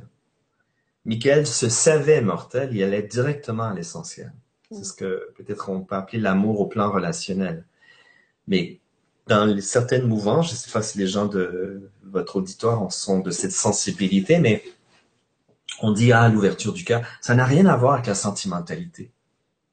Le cœur, le cœur ouvert, c'est le cœur comme centre. Aller au centre de l'être, c'est ça l'ouverture du cœur. Tu me suis? C'est Mhm. pas un épanchement euh, psycho-émotionnel, c'est c'est un amour de voir l'essence d'autrui. Un exemple encore. Certains d'entre vous ont peut-être vu le film Avatar. Avatar. Tu sais, le Oui, grand oui. film, là. Oui, Il y a une scène où, il y a une, il y a une scène où, euh, il y a une scène où la, la femme indigène reconnaît l'humain, le voit dans son essence, elle dit, je te vois. En anglais, on dit, I see you, je te vois. C'est ça l'amour. C'est la capacité de voir l'essence d'autrui sans projeter toutes nos, nos attentes, nos peurs, comme parents d'un enfant malade, projeter nos peurs, comme d'un entourage, projeter la, notion d'handicap. C'est ça l'amour. C'est, c'est, c'est une mise à nu de tous les conditionnements pour aller directement à l'essentiel. Je, je réponds largement à, à notre ami là, qui a posé la question. C'est pas l'amour de la sentimentalité. Et Dieu sait que j'ai j'ai aimé, ma- j'aime mes enfants, mais c'est de voir leur essence. C'est ce que je disais quand, quand j'appelle ma fille Isabelle. Tu es extraordinaire. C'est pas ma fille que je complimente. Je la vois, Mhm. elle, dans son essence. C'est ce que je t'envoyais tout à l'heure, Florence, comme regard. En disant, tu es porteuse d'un flambeau, tu es ce cœur ouvert qui s'ouvre, cette mère souffrante qui trouve un chemin, qui va trouver un équilibre. Mais tu es une lumière. C'est ça l'amour, c'est voir l'essence, mais désencarcaner nos conditionnements, puis surtout se désobstruer de soi-même pour pas empêcher, excusez, je vais arracher mon, mes écouteurs, pour, pour pas empêcher la relation essentielle. C'est une belle définition de l'amour. Je pense qu'il y a un bouquin qu'on est en train d'écrire là, parce que moi, j'ai tout ce que je dis là, j'ai rien écrit là, j'ai rien préparé, ça sort Ah bah selon. attends, euh, on enregistre, on enregistre. Euh, Karine, euh, je pense Karine, que c'est le sous-titre du livre, là, tout ce que j'ai appris avec toi, maintenant, de maintenant la vie sans toi, je pense que c'est ça. Là. Création. Karine justement, elle, elle écrit, euh, Hmm. elle traduit et puis elle écrit les sous-titres des émissions. Bon, merci Karine. C'est ma réponse à ta question. Comme toujours, je suis à côté de la, côté du cadre de la question, ça bon. Elle disait que se passe-t-il lorsque le combat est terminé? Oui. Ben, il y a eu un deuil de l'intensité. Hmm. Donc, c'est l'honnêteté qui répond. Il y a, il y a une, c'est une intensité de vivre 12 ans avec des hauts et des bas, avec des, moments, mais tu dis, mais la première fois tu vas mourir, psychologiquement, je vais mourir, mais quand ça fait des dizaines d'hospitalisations, dont certaines, plusieurs étaient au seuil de la mort, et je ne suis pas mort, et je n'ai pas pété les fusibles au sens de perdre ma vie, mais j'étais dans une telle fusion au moment où il y a eu cette bascule que j'ai raconté très brièvement, de l'hospitaliser lorsqu'il était en train de mourir à domicile à cause d'un trop grand taux de gaz carbonique. J'étais tellement en fusion avec lui que j'ai perdu le, en une semaine, j'ai perdu 8 kilos. C'était son poids à l'époque. Et c'est là que une- ma belle-sœur est venue me voir. Tu sais, Richard, on craint un peu pour toi. Parce que tu as d'autres enfants. Et là, j'ai réalisé le lien fusionnel. Mm. Quand elle est décédée, j'étais, euh, il y a le moment du décès, là, je vais pas le revivre ici, je le décris dans le livre. Il y a des moments, d'ailleurs, ma, ma compagne s'appelait Karine à l'époque. J'ai dit, mais je me sens perdu dans le monde. Je me sens perdu dans le monde au sens, euh, l'entourage, je me sens, il me manque une part essentielle de moi-même.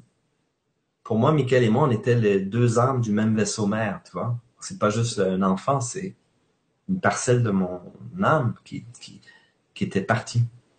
C'était le deuil de l'intensité, c'est, la courte réponse. Mm. Et bon, je suis une nature passionnée, ça se voit. une nature intense. Je connais rien en astrologie, mais je, je, je, je suis incapable de comprendre tout le système. Mais quelqu'un m'avait dit, euh, Michael est né un 2 novembre, donc son signe c'est Scorpion, il est ascendant Scorpion. Moi, je suis né le 5 novembre, et Michael, dans son thème, il y avait sept planètes en Scorpion. Tout ce que j'avais compris du, monsieur qui avait offert la consultation, c'est qu'il était né sur le signe d'intensité. Tu parles. donc, c'était le deuil d'intensité. D'apprendre à vivre plus le quotidien sans euh, d'avoir des hauts et des bas, des highs et des, c'est presque des piqûres, tu vois, c'est presque une accoutumance au sens d'addiction, tu vois, de, vivre sur le seuil de la mort. Ça peut être euh, la vie de la mort tout le temps. Ça peut être, euh, c'est bête à dire, ça peut être grisant, quoi. Hmm. C'était pour moi une rééducation à vivre euh, sans ce, cette perspective-là. L'aspect positif par rapport à mes, Isabelle et Nicolas, mes deux autres enfants, c'est j'ai le cœur ouvert généralement, pas toujours, mais mon mode usuel, c'est d'avoir le cœur ouvert, c'est de vivre tout ça maintenant, mais sans le drame, sans l'intensité de la vie et de la mort, de le vivre au quotidien de la vie. Mm. De, vivre avec cette ampleur, mais avec un sourire, un regard, la conscience d'être un, corps physique. Ça, m'a beaucoup appris à m'incarner, Michael. T'en as gardé l'essence. Oui. Certains me disent que j'en ai gardé l'essence aussi. des fois, moi, je suis pas du genre, tu sais, à faire, on appelle ça du copier-coller. Des, des gens ont des systèmes de croyances sur l'au-delà, que Michael est là à côté. Je veux dire, l'essence de Michael, elle est toujours accessible. La personnalité de Michael, le, fils qu'il a été pour moi, il, a continué son chemin. Hein. C'est plus le fils, qui habite le Père. C'est l'essence du Fils qui s'est incorporé au Père. Mm. C'est cette fusion-là qui vous parle. Tout à fait. Merci. Euh, Charlotte te dit, ah oui, tout à l'heure tu parlais des petits gestes qui créent la vie. Oui. Magnifique. Euh,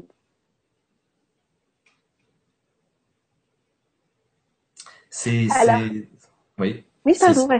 C'est une pédagogie du quotidien. Hein. Mm. Karine a nous posé une autre question. Tu voulais dire encore quelque chose, pardon Parce que euh, je, suis un raconteur infini. cette phrase, ces petits gestes qui créent la vie, m'est venue précisément en juin 1997. Cette fameuse hospitalisation qui a failli être sa dernière c'était le point de bascule de terminer l'hospitalisation en domicile et construire tranquillement une alliance thérapeutique avec l'hôpital. Mais je suis passé des heures à, son chevet parce qu'il était vraiment, vraiment, vraiment en partance. Et je, sais reconnaître comment un corps peut être, quand un corps est déshabité, que l'âme est partie, ça, je voyais. Et j'étais tellement en fusion à ce moment-là que je me rappelle de j'avais, j'ai pas dormi de la nuit, j'étais collé aux soins intensifs auprès de lui, malgré l'interdiction médicale, on n'a pas le droit, même j'y allais. Je rentrais dans l'unité de soins intensifs. Et c'était qu'au petit lueur du matin, vers 5 heures du matin, que j'ai quitté. J'avais, j'avais peur de fermer les yeux, parce que si je fermais les yeux, lui allait les fermer. C'était tellement en fusion, j'avais peur qu'elle allait mourir. Mm. Et là, j'en viens à, la, l'épiphanie qui m'est venue plus tard, c'est quand j'ai su, su, savoir, euh, cet, espace de conscience en nous où l'on sait, c'est plus que de l'intuition, c'est de la connaissance. Je savais qu'elle allait, survivre. Je mm. savais. C'est pas un décodage de signes, je savais. J'ai quitté en toute sérénité son chevet. On était rendu à 5h30 du matin, l'hôpital pédiatrique, et pas de resto ouvert à cette heure-là. Il y avait des petites machines distributrices, tu sais, qu'on voit dans les, grands centres, des sandwichs, euh, des aliments artificiels. J'ai eu ce mot d'humour qui me venait, tu ah, Michael est sur des solutés, nourriture artificielle, puis moi je mange des sandwichs euh, enturbanés dans des trucs de plastique, cellophane, qui sont qui ont, qui ont, de vie que d'apparence. Les deux, le père et le fils, bouffent la nourriture artificielle. On est en juin 97. Devant moi, il y a, des espèces de petites boîtes à journaux. Je sais pas si vous avez ça chez vous, mais on, on met de la monnaie, puis on tire le quotidien du jour il y avait quatre journaux, deux anglophones, deux francophones. Et pour me divertir, en guillemets, je, vois les titres. Et à l'époque, c'est les, fameuses guerres, euh, euh, en Algérie, les, la terreur que les gens se faisaient égorger dans les villages. bon, et tous les journaux dans la section internationale avaient le même titre 67 morts égorgés en Algérie. Écoute, ça m'est rentré dans mes dents. Le sandwich n'est pas passé. Mais ce qui s'est passé, et j'en viens à la question des petits gestes qui font la vie, tout l'univers médiatique de la presse imprimée voulait m'envoyer le message. Voici, c'est comme ça que l'univers fonctionne, c'est comme ça que le monde fonctionne. C'est la terreur. Vous connaissez en France ces jours-ci, hein? hein? C'est la, c'est la terreur. C'est ça qui règle le monde, c'est ça qui régit le monde, c'est la peur. Il faut vivre dans la peur, la terreur. Il y a à, l'intérieur de moi, ça, c'est parti d'ici du ventre, c'est monté, ça disait non, non, c'est faux toute la démonstration de la nuit qui vient de passer, j'ai pensé à tous ces êtres qui avaient passé des heures à garder mon fils en vie. J'ai pensé à cet immense hôpital pédiatrique où il y a des centaines d'enfants qui sont soignés, des milliers par année. Toute cette constellation des aidants anonymes qui feront jamais la une des journaux. Tu me suis? Mm. Tous ces gestes d'amour, tous ces petits gestes qui font la vie. Et on n'en parle jamais, sauf à votre chaîne ou à d'autres chaînes que j'ai créées. C'est ça, c'est ça, ça vient de là, ces petits gestes qui font la vie. Et j'ai écrit un texte dans un, dans un magazine où j'étais journaliste qui s'appelait comme ça, ces petits gestes qui font la vie. Elle est venue d'une épiphanie à 6 heures du matin où, au-delà de l'hôpital, je pensais à tout ce qui s'était passé d'harmonieux dans la ville de Montréal la nuit précédente ou la veille, où la plupart des enfants euh, euh, le soir, quand ils se sont couchés, ils ont été embrassés, ils ont été aimés par leurs parents, ils n'ont pas été battus, ils n'ont pas été violés. Mais on n'entend jamais ces histoires banales de l'amour du quotidien. Toute cette chaîne de, cherche le mot, c'est plus que l'harmonie, c'est de solidarité humaine simple, où chaque jour on fait, nous, la différence, nous les vivants, et la vie est régie, tourne mieux à cause de l'amour. C'est ça le, le, sens de mon nom. Mm. C'est pas que je nie la terreur, c'est pas que je nie le terrorisme, mais il faut pas se faire prendre en disant voici, c'est un champ d'énergie qui s'appelle la terreur, qui s'appelle la peur, qui s'appelle l'insécurité. Et ça, il faut, c'est ça, c'est ça le vrai combat. Il faut affirmer la vie, l'amour, la solidarité. Ça vient de là, une toute petite phrase vient de cette expérience-là. Moi, c'était une vraie ouverture de conscience. Puis avec un enfant malade, c'est vrai qu'on rencontre énormément de gens qui sont dans l'aide, dans l'amour. Euh, ouais. Beaucoup, beaucoup de. Et nous faisons la différence. Vous faites la différence.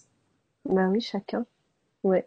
Créer cette chaîne avec des gens qui, qui ont le cœur ouvert, qui prennent du temps bénévole, voilà, c'est pour créer de la solidarité, c'est pour nommer ce qui est là, ce qui fait la vie.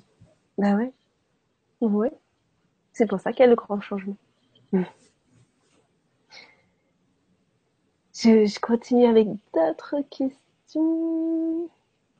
Alors, c'est Anna Deloul qui dit J'ai lu et je confirme que Michael est présent quand vous avez ce livre dans les mains. J'ai eu un Michael aussi, et quand ça vous arrive, on n'est pas dans la souffrance, mais dans une énergie de vie qui vous anesthésie. Une énergie de vie qui nous anesthésie, j'ai compris? Oui, c'est ce qu'elle a écrit.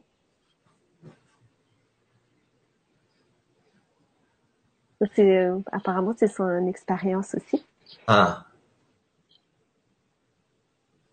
Ben, l'anesthésie dont j'ai parlé, l'espèce d'engourdissement, pour moi, je la colle, cette expérience, au moment de l'annonce du pronostic, au moment où on dit votre enfant passera pas l'hiver, il fera pas ses trois ans de vie. C'est l'engourdissement, c'est façon que la vie, j'ai compris après coup, hein, que la vie m'a eu c'est une forme de compassion, si tu veux, on est bien fait. Même dans l'épreuve, on, on peut être bien fait parce qu'on ressent pas. C'est trop fort. Tout ressentir. C'est comme il y a un engourdissement. C'est comme ça que j'ai vécu, moi. C'est, je parle que de, oui. ma propre expérience. Ensuite, ben, ça crie, ça hurle, ça fait mal, c'est, inacceptable, c'est, c'est tout ça. Et, et, et, et, un jour, on, une des clés pour pas se perdre, ça m'est venu encore, mais moi, c'est venu dans un rêve euh, un petit matin. Je, je sais pas si ton public ou, familier avec quand on dit un archétype, c'est ces grandes figures que que la conscience nous envoie sous forme d'image. Exemple, le sage, la barbe blanche ou, euh, l'initiatrice. Bon, il me vient en image un matin l'image d'un homme barbu qui vient vers moi. C'est rien de métaphysique, là, au sens de paranormal, mais tu sais, dans cet état de demi-sommeil, quand on se réveille, c'est un, état très fécond, hein, le réveil. On a encore des images du rêve. Mais bien donc cette image d'un homme qui vient vers moi, comme je suis un animateur de radio qui passe ses journées plongé dans ces, ces thèmes-là, je sais reconnaître ce à quoi je suis exposé. C'est un archétype. Cet homme vient vers moi, porte une large tunique ouverte et déchire sa chemise comme ça, mm. un peu comme en croix. Il me dit, viens vers moi l'épreuve, traverse-moi. Mm. J'ai compris que c'était une clé mm. pour moi qui m'était donnée et je, je prends toutes les clés de toutes les sources des songes, ça c'est un songe, qu'il fallait que je me laisse traverser ne pas résister à la souffrance, c'est ça, viens-t'en, viens. J'ai raconté ce rêve-là, toujours à cette même amie, Annick de Souzenel, elle m'a dit, tu sais, Richard, un jour, à force de se laisser traverser par en épreuve, on la traverse et on se retrouve un jour de l'autre côté, sur l'autre rive. C'est de là que je parle aujourd'hui. Mm. Quand survient l'annonce de mort, je, ne suis pas sur l'autre rive. Je suis en train de noyer, je suis en train de me, en train de me noyer, je suis en train de couler. Mm. Se laisser traverser, c'est c'est littéralement un acte de foi. Ça Ça fait pas de sens, c'est mais je peux juste suggérer que ça fait moins de souffrance. C'est la non-résistance à la souffrance. Mm. J'espère vraiment que ça fait du sens pour les gens. Oui, oui, oui. Merci beaucoup pour cette clé. Alors Charlotte qui nous dit bonsoir Florence et Richard, je suis tellement touchée par ce témoignage. Merci à vous. Merci Charlotte d'avoir été avec nous. Euh, donc c'est Baptiste qui nous dit euh, magnifique sagesse, Richard. Vraiment merci du fond du cœur. Je suis très concernée par ce thème. Merci à tous. Voilà. Et puis il nous, précise aussi qu'il s'appelle bien Baptiste. Merci infiniment pour l'amour qui se dégage ce soir. Mhm. Bah, après, c'est toujours Baptiste. Alors, je vais regarder aussi si des gens ont laissé des, non, des commentaires à côté. Non, c'est bon. Alors, euh, Baptiste nous dit aussi, merci Florence, c'est beau voyage sur le vaisseau LGC, donc du grand changement. Merci, merci beaucoup. Fantastique Richard. Et puis, euh, voilà, il dit aussi une épreuve est un cadeau. Et puis sa question qu'il a qu'on n'a pas vraiment approfondi quand il avait posé au départ. Merci pour cette vibra. Qu'est-ce que la maladie? Est-ce que c'est l'âme? Al a dit. il, faut, il, y a, il, y a, une analogie là. Il y a une analogie. Je pense que je pense. Je pense pas en fait. Euh, ce qu'elle semble suggérer, cette, cette question ou cette allégorie là, de l'âme, l'âme a dit, ce jeu de mots sémantique, c'est que le sens d'une épreuve ne se situe pas dans le cadre où elle nous est donnée. Deux, deux, deux développements. La première, c'est la notion de cadeau mal emballé. J'en parle hein, dans, dans, mm. dans Michael, mon fils. C'est un cadeau emballé. Ben, il faut le déballer. C'est ça, accepter un cadeau ou accepter une épreuve, c'est qu'il faut le déballer il y a quelque chose qui se déballe en nous, il y a quelque chose qui est exposé, nos peurs, nos limites et nos potentiels, nos forces en, devenir. C'est tout ça. Pour moi, ça a été euh, une pulvérisation de, tous mes, conditionnements. C'est ça un cœur ouvert. Je le disais tout à l'heure, je le répète, c'est c'est pas un ajout, c'est une subtraction. Oui. C'est enlever tout ce qui gangrène un cœur d'adulte, tout ce qui lui fait peur de vivre, de ressentir. Donc, on ressent beaucoup plus fort. Tout. Je ressens beaucoup plus fortement. C'est pas, euh, c'est pas une école de la facilité, mais c'est tellement plus vivant. L'âme a dit. Qu'est-ce que veut suggérer Baptiste? Que le sens d'une épreuve ne se décode pas là où on la vit. Donc, si on la reçoit dans notre personnalité, moi, Richard Cummings, à l'épreuve à 33 ans, ben, ça crée un choc. Ça fait surgir une autre dimension de l'être qui, elle, devient sur le devant de la scène dorénavant. J'utilise des images. Si ma personnalité, Richard Cummings, à 33 ans, reçoit cet enfant, ce cadeau mal emballé, cette, ça déstructure, ça, ça fait des chocs de vie multiples. Et ça fait en sorte que ce qui est en arrière-scène, en coulisses dans la vie d'un être normal, c'est l'âme. Là, l'âme prend le devant de la scène tranquillement. La personnalité, ben, c'est un véhicule de communication, mais c'est pas mon identité. C'est, c'est peut-être ça, l'âme avait à dire quelque chose. Je, je- je- j'utilise le, Oui, oui, oui, oui, oui. ce que m'envoie je le Baptiste comme, comme, euh, Oui, comme corde pour tirer la, pour, pour ti- tisser une trame, c'est ça? oui, Oui. Donc, c'est clair qu'il y a un deuil de, d'une façon de se voir soi-même. On ne sera jamais plus, Richard, euh, comme on était avant. Tu ne seras jamais plus Florence d'avant ton enfant. Ah non. C'est le deuil de soi-même aussi. Et de laisser émerger ce qui veut naître à la vie à travers l'épreuve. Et finalement, on est tous mortels en passant. C'est ceux qui ne le savaient pas encore. La bonne nouvelle du soir, de ce début de nuit chez vous, c'est on est tous mortels. Bingo! Il y a des enfants qui nous le, qui nous le mettent en plein visage. Michael est un, est un cas. Ben, qu'est-ce que vous faites de votre temps, de votre vie? Ouais. Qu'est-ce qui fait qu'on cultive, et là je parle pour moi-même, mais c'était une vraie école avec Michael. Lui, il était totalement limité au plan physique, c'est clair. La limite, elle est claire. C'est pas une vue de l'esprit, c'est une vue du corps. Il peut pas bouger à peine. Mentalement, aucune limite. Et nous, comme adultes, en santé, combien de limites nous créons-nous? On appelle ça des soucis, des peurs, mais c'est des constructions qui nous empêchent de vivre. Mm. Moi, c'était une vraie école de dire, bah non, non, je vais pas me créer des fausses limites.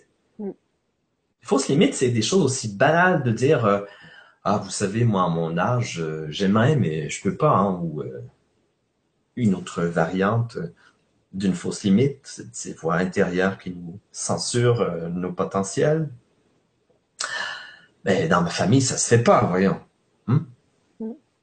Ou en France, pays de grande convenance, et voilà. Mais ça se fait pas, ces choses-là, voyez. Ça, c'est des fausses limites. Oui, oui. C'est des voix qu'on a intériorisées de l'éducation nationale ou de l'environnement ou de la psychogénéalogie qui, parfois, des fois, dans les approches thérapeutiques, on en a rajoute des limites. Oui. Je reviens à ta question de départ, Florence. Le sens d'une souffrance. Je, je connais des centaines d'approches thérapeutiques. Il y en a qui nous rendent des experts dans le problème. Il y a des approches qui vont creuser le puits de la souffrance pour trouver le sens. Trois sillons plus creux, plus enlisés, plus embourbés, plus souffrants. Tu me suis dans l'analogie? Ah oui, oui, tout à fait. Il y a des, des tas, et je suis un ancien diplômé de la psychologie, donc Ben, moi aussi, alors. Alors, J'ai plus qu'à abonder dans sens. à l'époque, c'est de voir, et je viens de donner, je viens de donner une conférence pour des étudiants, on dit changer de paradigme. Regardez pas ce qui va de travers chez vous, regardez ce qui est fort, regardez vos talents naturels, bâtissez sur des bases fortes, vos fondations, bâtissez sur vos dons. Les faiblesses, on les connaît assez, mais on va pas développer sa vie à prendre conscience de ses faiblesses, de ce qui va de travers, de ce qui va mal. On le sait. C'est pas avec ça qu'on fait une maison, la maison de sa vie, on construit sur des fondations fortes. Mm. Voilà.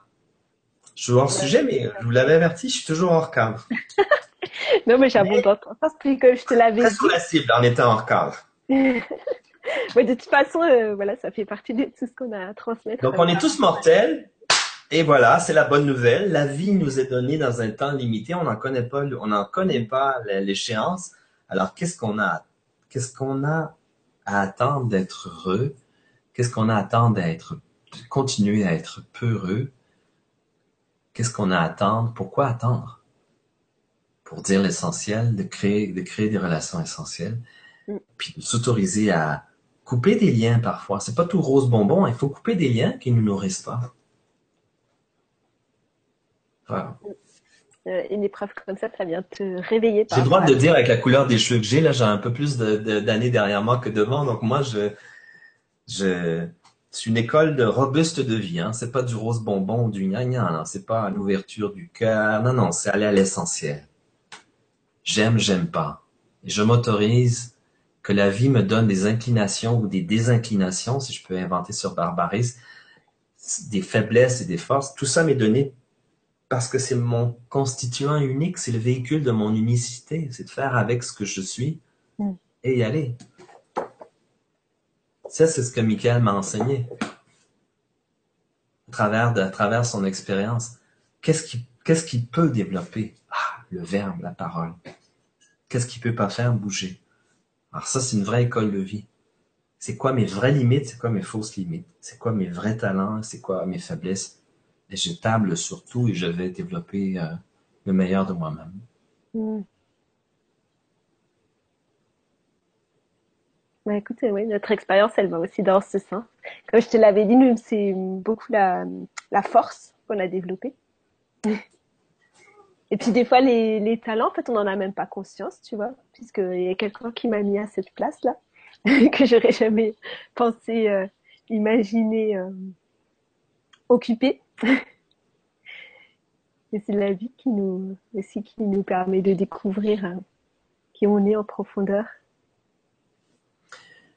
Moi, je suis très heureux de cette rencontre, de de, de, de, de, t'avoir rencontré, Florence, de regarder les questions, de sentir qu'un courant passe et de, de, de souhaiter du plus profond du cœur que des petites flammes vont s'allumer pour que des gens qui n'ont pas nécessairement cette épreuve-là, mais qui vivent autre chose, qui se mettent en route sur leur chemin, que des parents d'enfants malades en ce moment, ce soir ou en rediffusion, puissent trouver une source d'espoir et de s'accepter là où ils sont. S'ils vivent la peur et le désespoir en ce moment, c'est parfait comme ça aussi. C'est ce qu'ils doivent vivre maintenant. On t'entend plus. On a, on a raté ta dernière phrase. Alors, je, je... Ah, ça y est, je te entends bien. je, disais, je, disais, simplement que j'ai le souhait que des parents qui écoutent ceci en direct ou en rediffusion puissent s'accepter là où ils sont dans leur épreuve de vie. S'ils sont dans le désespoir, hey, je compatis, je connais, je sais ce que c'est. Si euh, quelque chose leur ouvre un chemin en disant tiens, lui a peut-être traversé ça, donc il a peut-être un espoir plus tard, ok. Mais c'est d'être honnête avec là où ils sont. Prenez soin de vous et de le vivre. C'est ça, c'est ça, c'est le c'est traverser, c'est vivre. Si vous êtes dans la merde, dans la boue, si ça hurle et ça crie en vous, si vous êtes englué, hurler, crier, chercher de l'aide, faites, acceptez le fait que ce que j'essaie de dire, c'est que faut pas être, faut pas être un imposteur de soi-même. Mm. Si ça va mal, c'est ça que vous vivez. C'est pas le modèle de Richard Cummings qui compte. Tu me suis? Moi, ça a été mal. C'était, tu l'as lu le bouquin, tu as vu que c'était pas, euh, mm. c'est lourd à lire la première partie, hein, avant qu'il y ait cette libération, parce que ça a été lourd à vivre. Donc, je suis honnête. C'est une reviviscence. C'est lourd à vivre. C'est pas, on, personne veut ça. Mais quand on, alors peut-être que ça peut inspirer, c'est tout ce que je souhaite. Mm. Puis voilà, c'est tout ce que je souhaite. Je crois que tout parent qui traverse ça te comprend parce que c'est c'est impossible de pas. Enfin, c'est impossible, je sais pas. En tout cas, j'ai jamais rencontré de parents qui vivaient ça de façon légère. Non, ça n'a pas été léger. Là, là, là, je suis plus dans l'épreuve de. je, ne suis plus là-dedans, mais je peux te dire que ça prend des années, même après le décès de Mickaël. Il y a, parce que je suis radicalement honnête, je me raconte pas d'histoire. Je disais, ah, tiens, mm. j'avais encore quelque chose qui restait là. Mm. J'avais une culpabilité envers Nicolas de pas lui avoir donné l'attention, mon dernier, parce que j'étais surinvesti sur euh, sauver le premier. Mais je dis, merde, qu'est-ce que tu veux que je fasse? Tu dis, mm. tu... Et, Nicolas le sait, euh, il sait que si on, je donne un exemple extrême, je prendrais une balle pour lui, quelqu'un, je me, je me mettrais comme un écran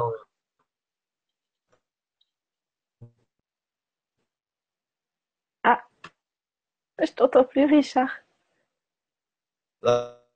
Je Je sais pas si tu si as encore euh... je sais pas si tu es encore avec nous, je t'entends plus du tout. Voilà, je crois que c'est en train de marquer la fin de notre émission. J'aurais quand même aimé que tu puisses euh, dire le mot de la fin. J'attends encore un petit peu, voilà, mais au passage, je, remercie tous les, spectateurs qui sont encore avec nous. Et j'attends un petit peu de voir si Richard revient pour, euh, pour nous dire le mot de la fin. Là, je je sais pas du tout. euh, je vois qu'il sort pas. Euh,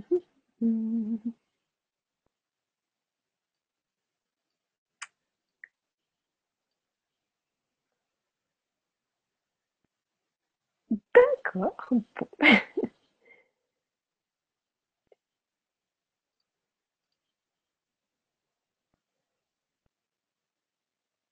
On attend encore une minute. Voilà, bah là, il est sorti. Alors, on va voir s'il si, revient. Ah ben, je crois que ça y est, il va revenir. Richard?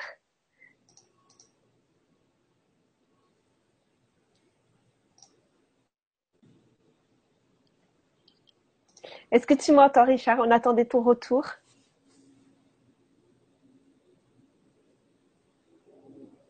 Ah, je crois que... Ah, ça y est, je te vois. J'ai retrouvé l'image, mais je n'ai plus le son. D'accord. Et en plus, tu es en double, alors... pas, Florence. Bon, on va arrêter là, hein. Tu en Je double, alors... euh, j'ai. Je vais euh, avoir du mal à te guider. Alors, encore une fois, je n'entends absolument rien.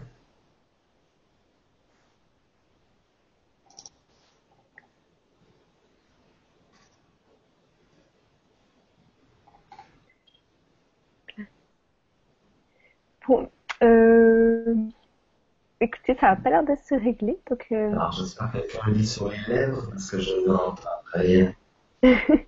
nous on Alors. t'entend. Euh, Ok. Alors, peut-être qu'on va essayer de communiquer par mail pour que tu me dises si j'ai refait le lien, mais là, pour l'instant, je n'ai, je n'ai plus de son. bah, j'essaie de lui faire un Non. pour qu'il vous dise le mot de la fin. Et puis, euh,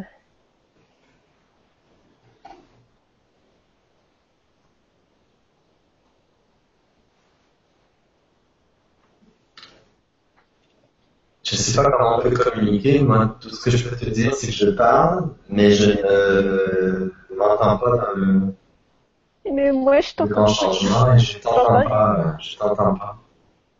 Envoyé un mail, les deux, mais bon, mais peut-être on va, on va arrêter là. Je ne sais pas ce qui se passe, euh, Florence. Il y a des images, je n'ai aucun son. Alors, euh, je sais pas. Je t'ai envoyé des mails.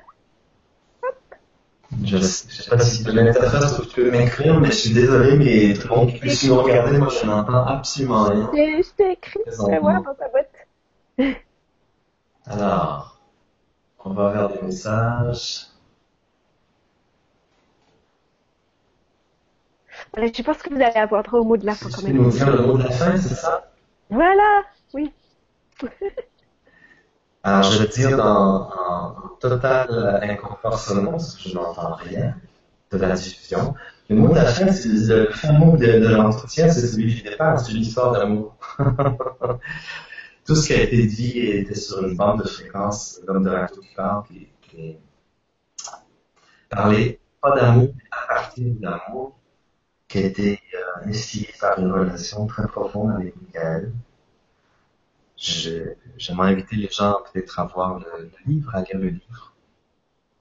Michael, mon fils, est aux éditions de l'homme pour poursuivre l'entretien. Et puis, euh, j'espère que cet entretien, en, en mode visuel, vous a touché, peut faire une différence dans vos vies, où que vous soyez, et quoi que vous viviez. Voilà. Merci à toi, Florence. Merci Richard. Et merci à tous euh, d'avoir été avec nous et merci à tous les spectateurs qui vont nous regarder euh, en rediffusion. Et j'espère aussi que cet entretien vous aura autant euh, touché et apporté qu'à moi. Voilà, je vous embrasse et puis euh, à bientôt. Merci.